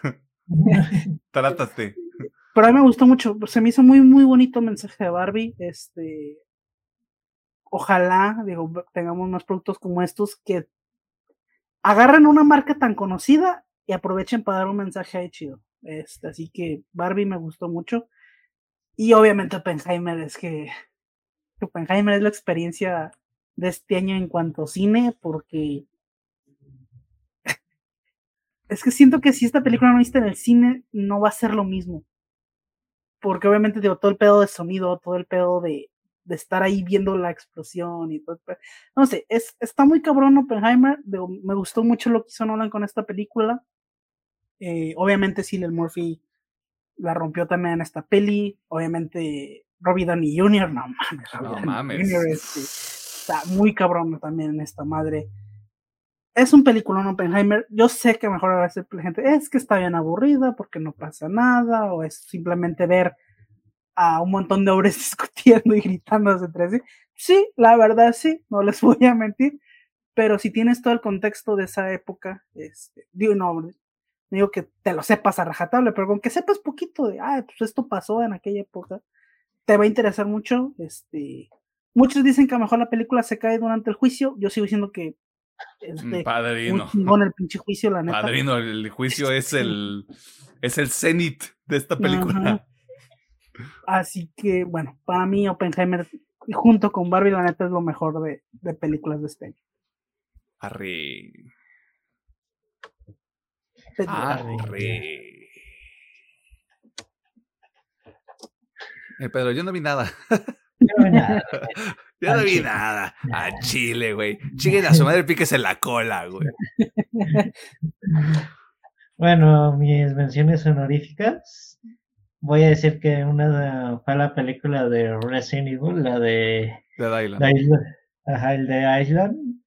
Pues es una película de acción divertida donde ves a los protagonistas matar las bioweapons y pues Uroboros.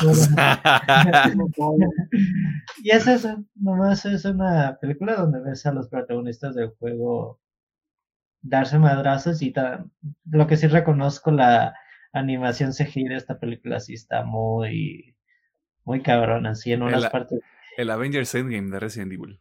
sí, se ve muy real la neta, sí me sorprendió en ese aspecto la eh, la película como tal. Y creo que si, pues, si pueden darle una checada si nomás se quiere pasar un un ratillo divirtiéndose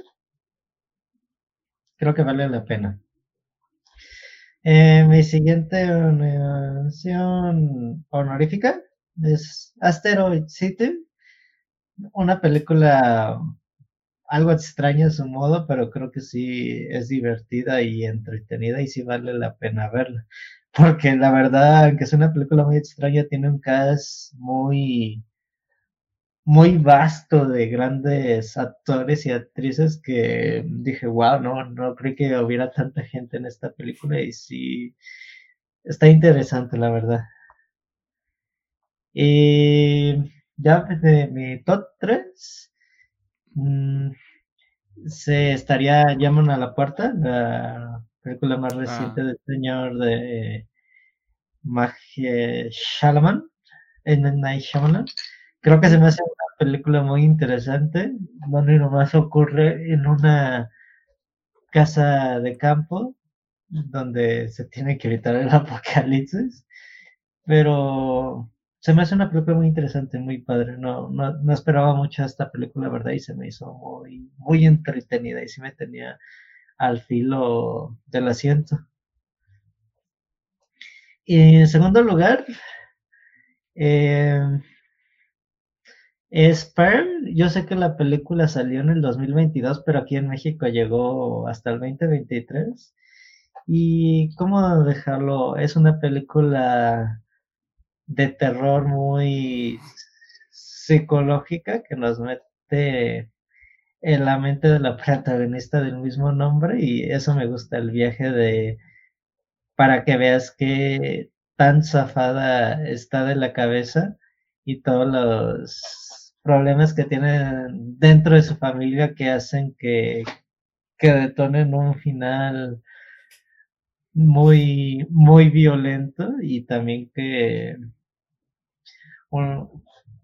creo que la, la película a veces no te causa no causa no te causa miedo ni nada sino te causa incomodidad. Y es lo que me gustó la película te hace sentir incómodo. Y ya pues de todo no no más por que me gustan mucho las películas de acción, yo diría que eh, pongo en empate a Misión Imposible y John Wick, porque son, en- es lo, son lo que son, entretenimiento puro, para que te vayas a divertir y sorprenderte con las escenas de acción. Así Para de esto es Hollywood. Para que salgan Sí. películas como estas. Ajá, si usted quiere una película de Hollywood de acción y entretenimiento, vea Misión Imposible y John Wick 4, para que se divierta y vea las locuras que hace Tom Cruise al arriesgar su vida y lo que hace Keanu Reeves a enfrentarse a millones de, de locos y terminar como si nada. A ver cuánto, a ver cuánto le dura este el cuerpo todavía a Tom Cruise, güey. Hasta- hasta- ya que termine la última de Misión Imposible y ya que se retira si quiere. Pues sí, a ver qué hacen, güey. A ver cómo lo manejan. Pues ya está, chavos. Llegamos a la crema de la crema. lo que lentamente se está convirtiendo en el tema de conversación en este programa. y de las cosas yo creo que más consumidas en todo el perro año, el ánimo. Menciones honoríficas, yo me voy rápido. Visions 2, Hell's Paradise. Visions 2 siempre es un show que es bien chingón de animación, de diferentes estilos, diferentes historias, desde lo más chill hasta lo más este, moralmente complejo. Y Hell's Paradise, nada más por el hecho de que yo esperaba que se acabara en una temporada. este, resulta que siempre no. Eh, pero ya me interesó bastante lo que está ocurriendo en ese anime y pues en tres años o ya que Mapa cierre y lo agarre otro estudio, este, veré el final de esta historia. Top 3. Nier Automata. Eh, según, si no me equivoco, o empezó a finales del año pasado y luego terminó este año porque la vida ocurrió. Porque hiatus Porque, porque Cobicho, este, todavía sigue. O empezó este año y luego se acabó demasiadas semanas después. A mí la historia de Nier Automata me gusta mucho. Eh, todo este pedo como de, de androides, robots, este, qué es la humanidad, el, tomar, el tomar conciencia, este, palabras limpias te hacen noticieron, o sea, todos estos conceptos a mí me gustan mucho y cómo están manejados en el automata está bastante suculento y la animación también está bastante chida. Me gusta que no hay mucho fanservice porque en el automata a veces se presta mucho para eso, pero aquí no hay tanto, lo cual yo agradezco bastante eh, porque es bastante respetable. Top 2, este es el único en el que yo rompo la regla de que sean productos que salieron este año o que terminaron este año. Mob Psycho 100. Este. Para cuando sale este episodio, yo ya debí de haberlo terminado. Esto es lo que voy a decir. ¡Ah! ¡Qué bonito anime!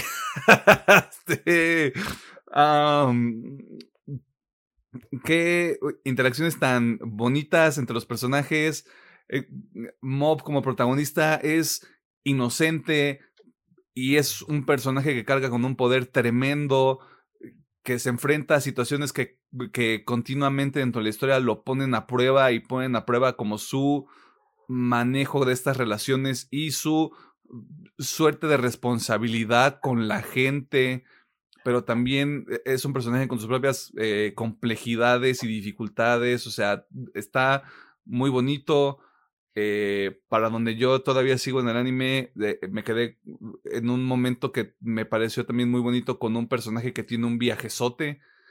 Eh, y, estos son en tres temporadas como de 12, 13 episodios, lo cual es todavía más meritorio. Eh, pero Mob Psycho 100, muy bonito, muy padre. Si usted no busca algo como muy oscuro, eh, eh, eh, si usted está buscando como un, un anime bastante, voy a utilizar la palabra digerible porque es bastante rápido el consumo. Eh, aviéntese Mob Psycho 100, está bastante chingón. Top 1, no había otro, no había manera de que yo pusiera otro anime que no fuera este, porque ya lo había dicho. Vinland Saga, la segunda temporada, es la mejor historia que hay ahorita. No me importa ya sé qué pasa en Jujutsu Kaisen, ya sabía que iba a pasar en Attack on Titan. Este, otras cosas que estoy leyendo, no hay ninguno que se le ponga hasta ahorita los putazos a Vinland Saga. Sobre todo este arco de toda la segunda temporada es, es una cosa que yo no esperaba ver en el anime, lo, lo cual a mí me, me, parece bastante positivo que el anime todavía tenga cosas para sorprender de esta manera. Este, y Vinland Saga es, es lo mejor. Eh, aprovecho también este espacio para decirle a Mapa y a principalmente a toda la gente que toma decisiones dentro de Mapa que agarren una botella de vidrio y hagan un Alejandro Fernández. Si alguien de Mapa está escuchando esto y no sabe qué es un Alejandro Fernández, búsquenlo en el internet y después lo hace. Ah, pero eso es todo. Ahí está el top de anime. Está todos mis tops. Muchas gracias. Perfecto. Bueno, este, yo, como sabía que iba a haber aquí unas repetidas, nomás voy a dejar uno repetido. Este, todo lo demás intenté dejarlo como lo que yo normalmente veo y que no se habla mucho.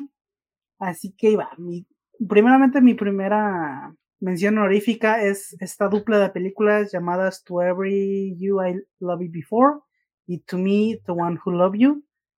Dije, esta película no es de este año, obviamente, esta madre no es de este año porque ya tiene varios años estrado, pero apenas este se subió ahí al catálogo de Crunchy y tuve la oportunidad de verlas. Y está bien pinche triste, güey. o sea, estas sí son esas películas de, ah, se pegó una pinche llorada. Pues no lloradito, una lloradota, güey. este, pues está muy bonito. O sea, a mí me gustó mucho. Digo, no, no, no renova nada. O sea, la animación tampoco es como que sea algo súper espectacular. Pero pues esta película lo que intenta es contarte una historia, obviamente una historia romántica. Bueno, no sé si romántica, es más como Ah, es una historia de amor, o sea, una historia de amor, pero muy, muy bajada de huevos. Este, y pues está muy bonito, El amor es complicado. Exacto, el amor, y más si hay viajes en el tiempo, su reputa. Oh, shit, ya, The Traveler's Wife, el anime. Así que digo, está muy padre, digo, si tienen chance, ahí están en Crunchyroll, es una hora y media por cada película.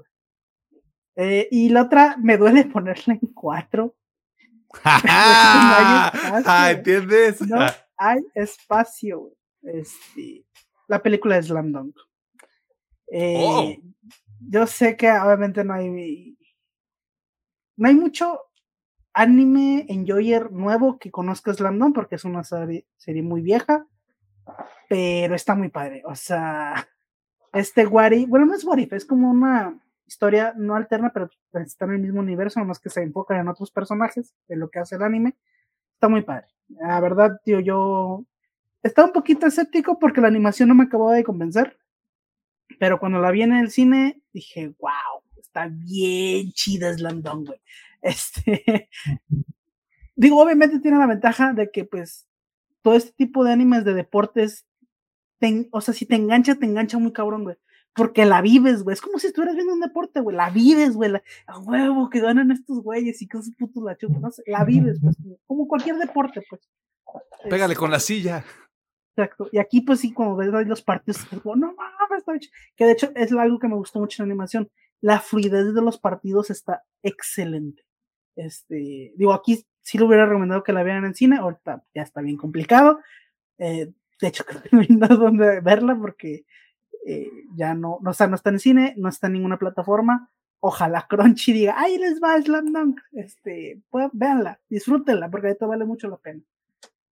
Eh, mi top 3, ahora sí, ya, sin menciones honoríficas, es otro anime de deportes que también no esperaba nada y wow, wow. Por supuesto que le ibas a mencionar. Obviamente, sí. Claro eh, Blue Lock, el anime del fútbol, con este, con el anime. ¿cómo se llama? Con pues sí, un tipo de juegos del hambre que solamente se van descalificando jugadores y aquí no los matan, simplemente los descalifican. Simplemente ya no pueden continuar con su sueño. Exactamente. que básicamente es la misma chingadera. este, pero bueno, a mí me sorprendió mucho Blue Lock. Tengo muchas, o sea, estoy así de leer el manga porque tengo muchas ganas de ver en qué sigue, pero yo creo que voy a esperar a la película de, de Nagi y en la siguiente temporada. Pero Blue Lock me sorprende mucho. O sea, sí estaba tan. Repito, o sea, estos animes deportes tienen eso. Si te clavas, mamaste, güey. De aquí Porque la, vas a, la vas a revivir, güey. Vas, vas, a estar como si estuvieras viendo a tu equipo favorito jugar en la tele. Así de cabrón. Eh, así que bueno, Blue Lock. Siguiente, también es un poquito trampa, porque no salió este año, salió el año pasado, pero aquí apenas llegó este año, así que pues aguanta. Kaguya Sama, The First Kiss That Never Ends, la mejor perra película que he visto en mi perra vida de anime. Este, que sí, Your Name está muy bonita. Palabra. Me encanta Your Name. De hecho, incluso si nos vamos técnicamente, bueno, no se le queda muy abajo, pero obviamente Your Name está muy superior. Y, el estilo es diferente, güey. El estilo es diferente. El estilo es diferente. Y digo, me encanta mucho el Name, pero de películas. De anime, Kaguya-sama, el primer beso que nunca termina. Es hermosa. Yo he dicho que soy muy fan de Kaguya. Y creo que no falta decirlo otra vez. Pero es que esta película es perfecta. Porque si vieron la temporada, la última temporada, ven dónde termina. pues tú dices, ya, huevo, aquí ya se acabó el anime, todos felices. Sí, ganó el amor. Y me encanta cómo Aka Kasaka toma esas expectativas y las subvierte y dice, no, perro, así no es el amor real, güey. Ahí te va esta película para que aprendas, güey. Y verga, güey. Eh, es una película que les puedo decir, los primeros minutos se la van a pasar con madre, porque es muy divertido los primeros minutos. Pero conforme vamos avanzando, este, este pedo se pone bien oscuro y bien real y me encanta, güey. Porque aparte le dan un final tan, tan hermoso a esta película que a mí quiero ver qué pasa. O sea, no he leído el manga, también estoy así. ¡Ay, padrino! Este, porque estoy así, güey. Porque el anime queda en una parte donde dices aquí, podemos irnos de aquí al cielo, cabrón. De aquí ya ganamos todos. Así que me encanta, me encanta este, esta película, la verdad, la disfruté. De hecho, la vi en el cine dos veces y luego cuando se estrenó en Crunchyroll la volví a ver y probablemente la vuelva a ver ahorita en vacaciones porque está muy bonita. Aprobado. Y bueno, ya más para terminar, eh, obviamente es la única que tengo repetida y concuerdo con Emiliano en todo lo que dijo Vinland Saga es que, es que, ¿qué más puedo decirles de Vinland Saga? Es. Simplemente para que entiendan la magnitud de lo que hizo Emiliano, para mí es mi top 3 de mejores animes que está en mi perra vida. O sea, no en este año, en mi perra vida. Y ya saben cuál es el uno, ya lo he dicho muchas veces. Este, y fácil está en un top 3. Evangelion. es una ofensa para mí. ¿Qué digo? Me gusta mucho Evangelion, pero no, no está. Este, de hecho. ¿Le entendiste al final, güey? El final está bien Black Mirror. está perfecto el chiste ahí. Tú me decís, ¿sabes por qué se llama Evangelion, güey? Tú le entendí al final de Evangelion, güey, te lo explico, güey. Sí, bueno. Que de hecho, dato curioso, mi top 3 sí estaba Evangelion, pero Vinland Saga, o sea, neta, es otro pedo. La se lo comió vivo, padrino. Se comió, Vinland Saga se comió Evangelion en mi top. Así que, ¿qué les puedo decir? Yo lloré mucho con esta segunda temporada. Es un viaje hermoso lo que tienes con el protagonista.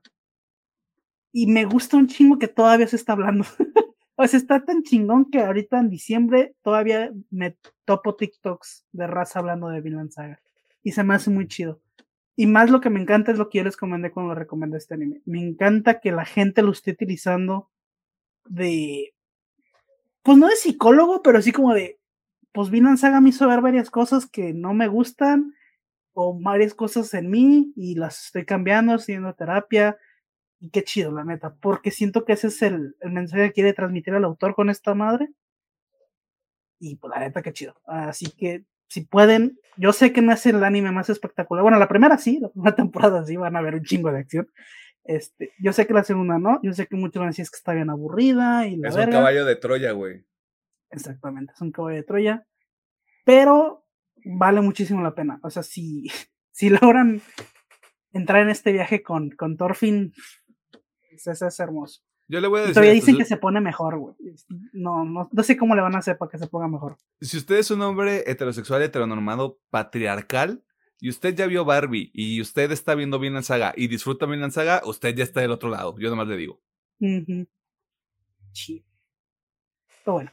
Eh, ese es mi top de este año. Yo dejé varios porque espero que estén este, con otros. Este, ahí ya diré, ya si no aparece yo te digo cuáles eran. Pero... Pedro. No, pues tú tienes como 20, güey. Sí, estuvo, estuvo muy difícil porque dije, ¿qué, qué dejo, qué quito? Porque primero mención honorífica es la última temporada de Baki. Por alguna razón la serie me atrapó. Eh, si no saben de qué va, es un güey que quiere cantarse un tiro con su jefe porque mató a su jefe, pero luego ponen un chingo de artes marciales. Pero yo creo que me interesó más la serie por el pinche doblaje, lo dan como un poquito de epicidad a, lo que dicen los personajes y algunas frases. Y, si usted nomás quiere ver madrazos y güeyes así de testosterona pura dándose madrazos, creo que lo puedo recomendar nomás por eso.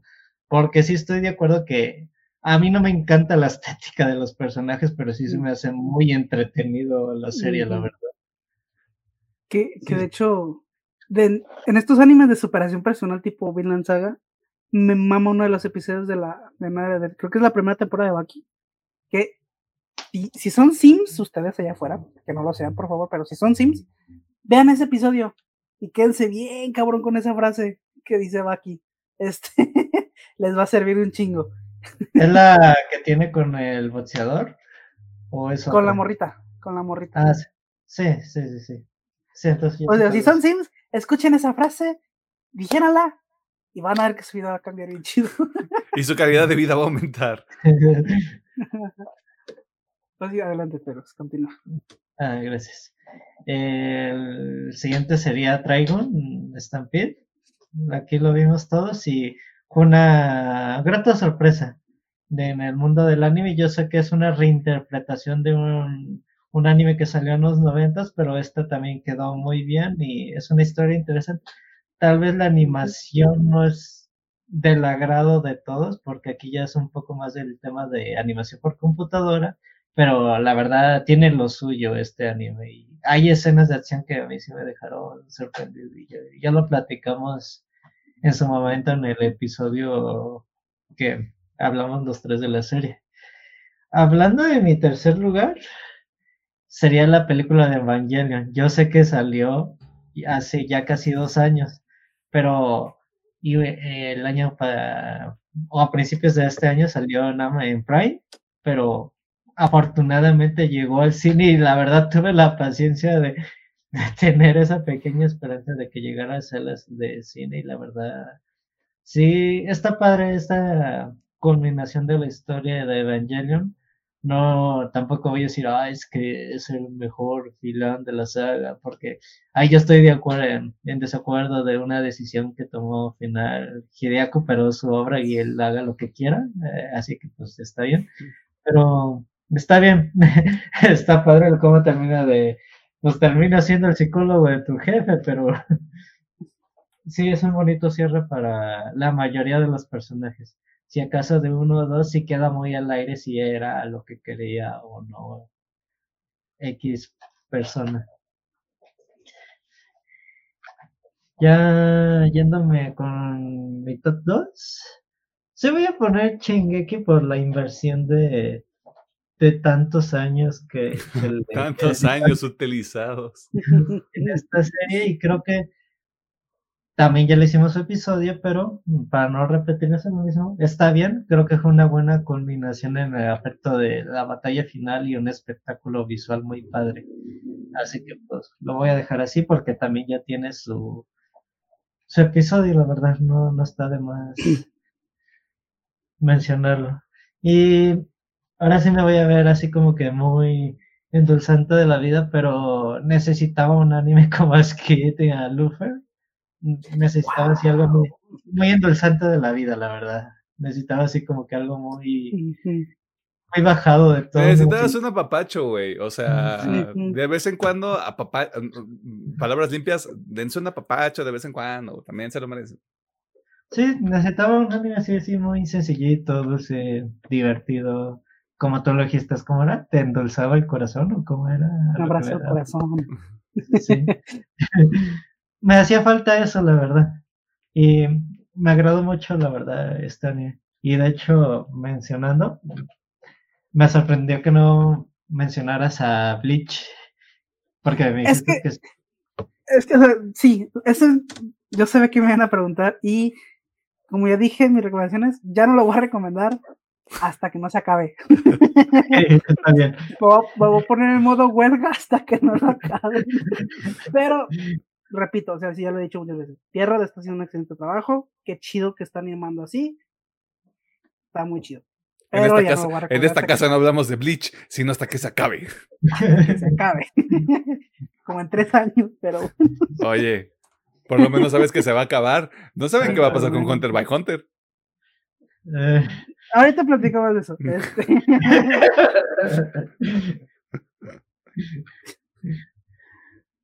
qué bueno, qué bueno, pero yo pensé, yo lo dejé afuera porque pensé que Pedro lo iba a meter, pero creo que sí vale la pena ya una pequeña mención.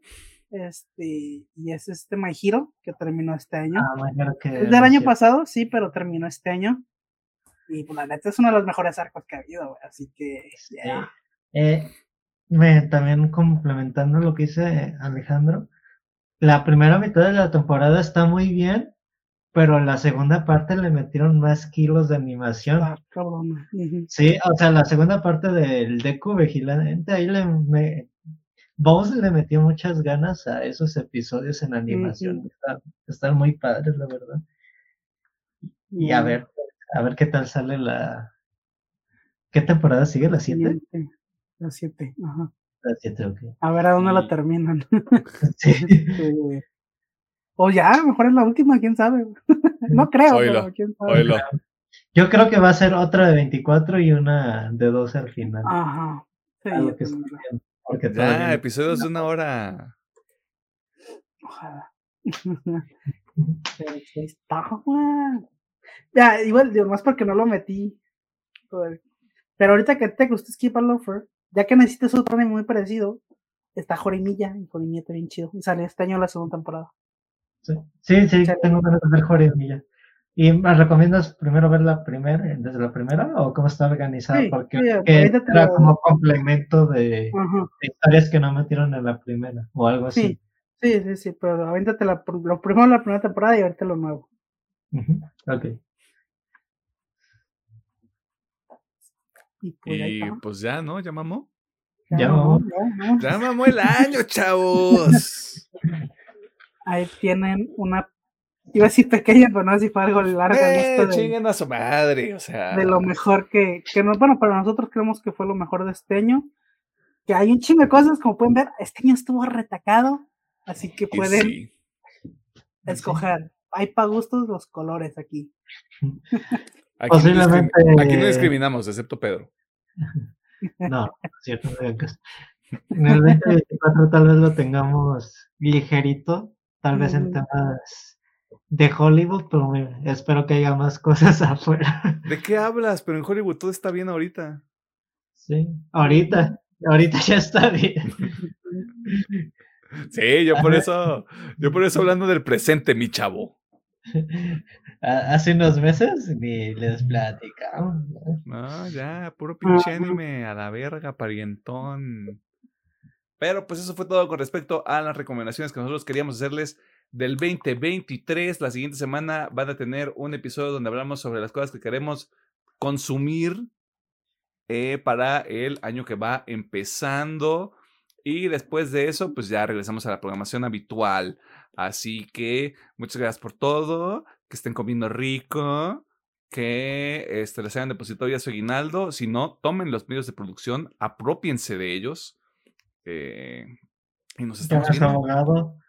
Llama a su abogado. Ya vaya, abogada. ¿cómo es? ¿Cómo es? ¿Arbitraje qué? A conciliación y arbitraje. Recurra a conciliación y arbitraje, que según esto no sirven para nada, pero pues por algo están ahí, que yo creo que es para, para demostrar que se quiere hacer algo al respecto, pero bueno. Este, 2024, el año en el que México se hace o se deshace. Si usted entiende por qué, un saludo. Pero aquí hablamos de cosas vírgenes, así que bye. Eh, bye. Sí, bye.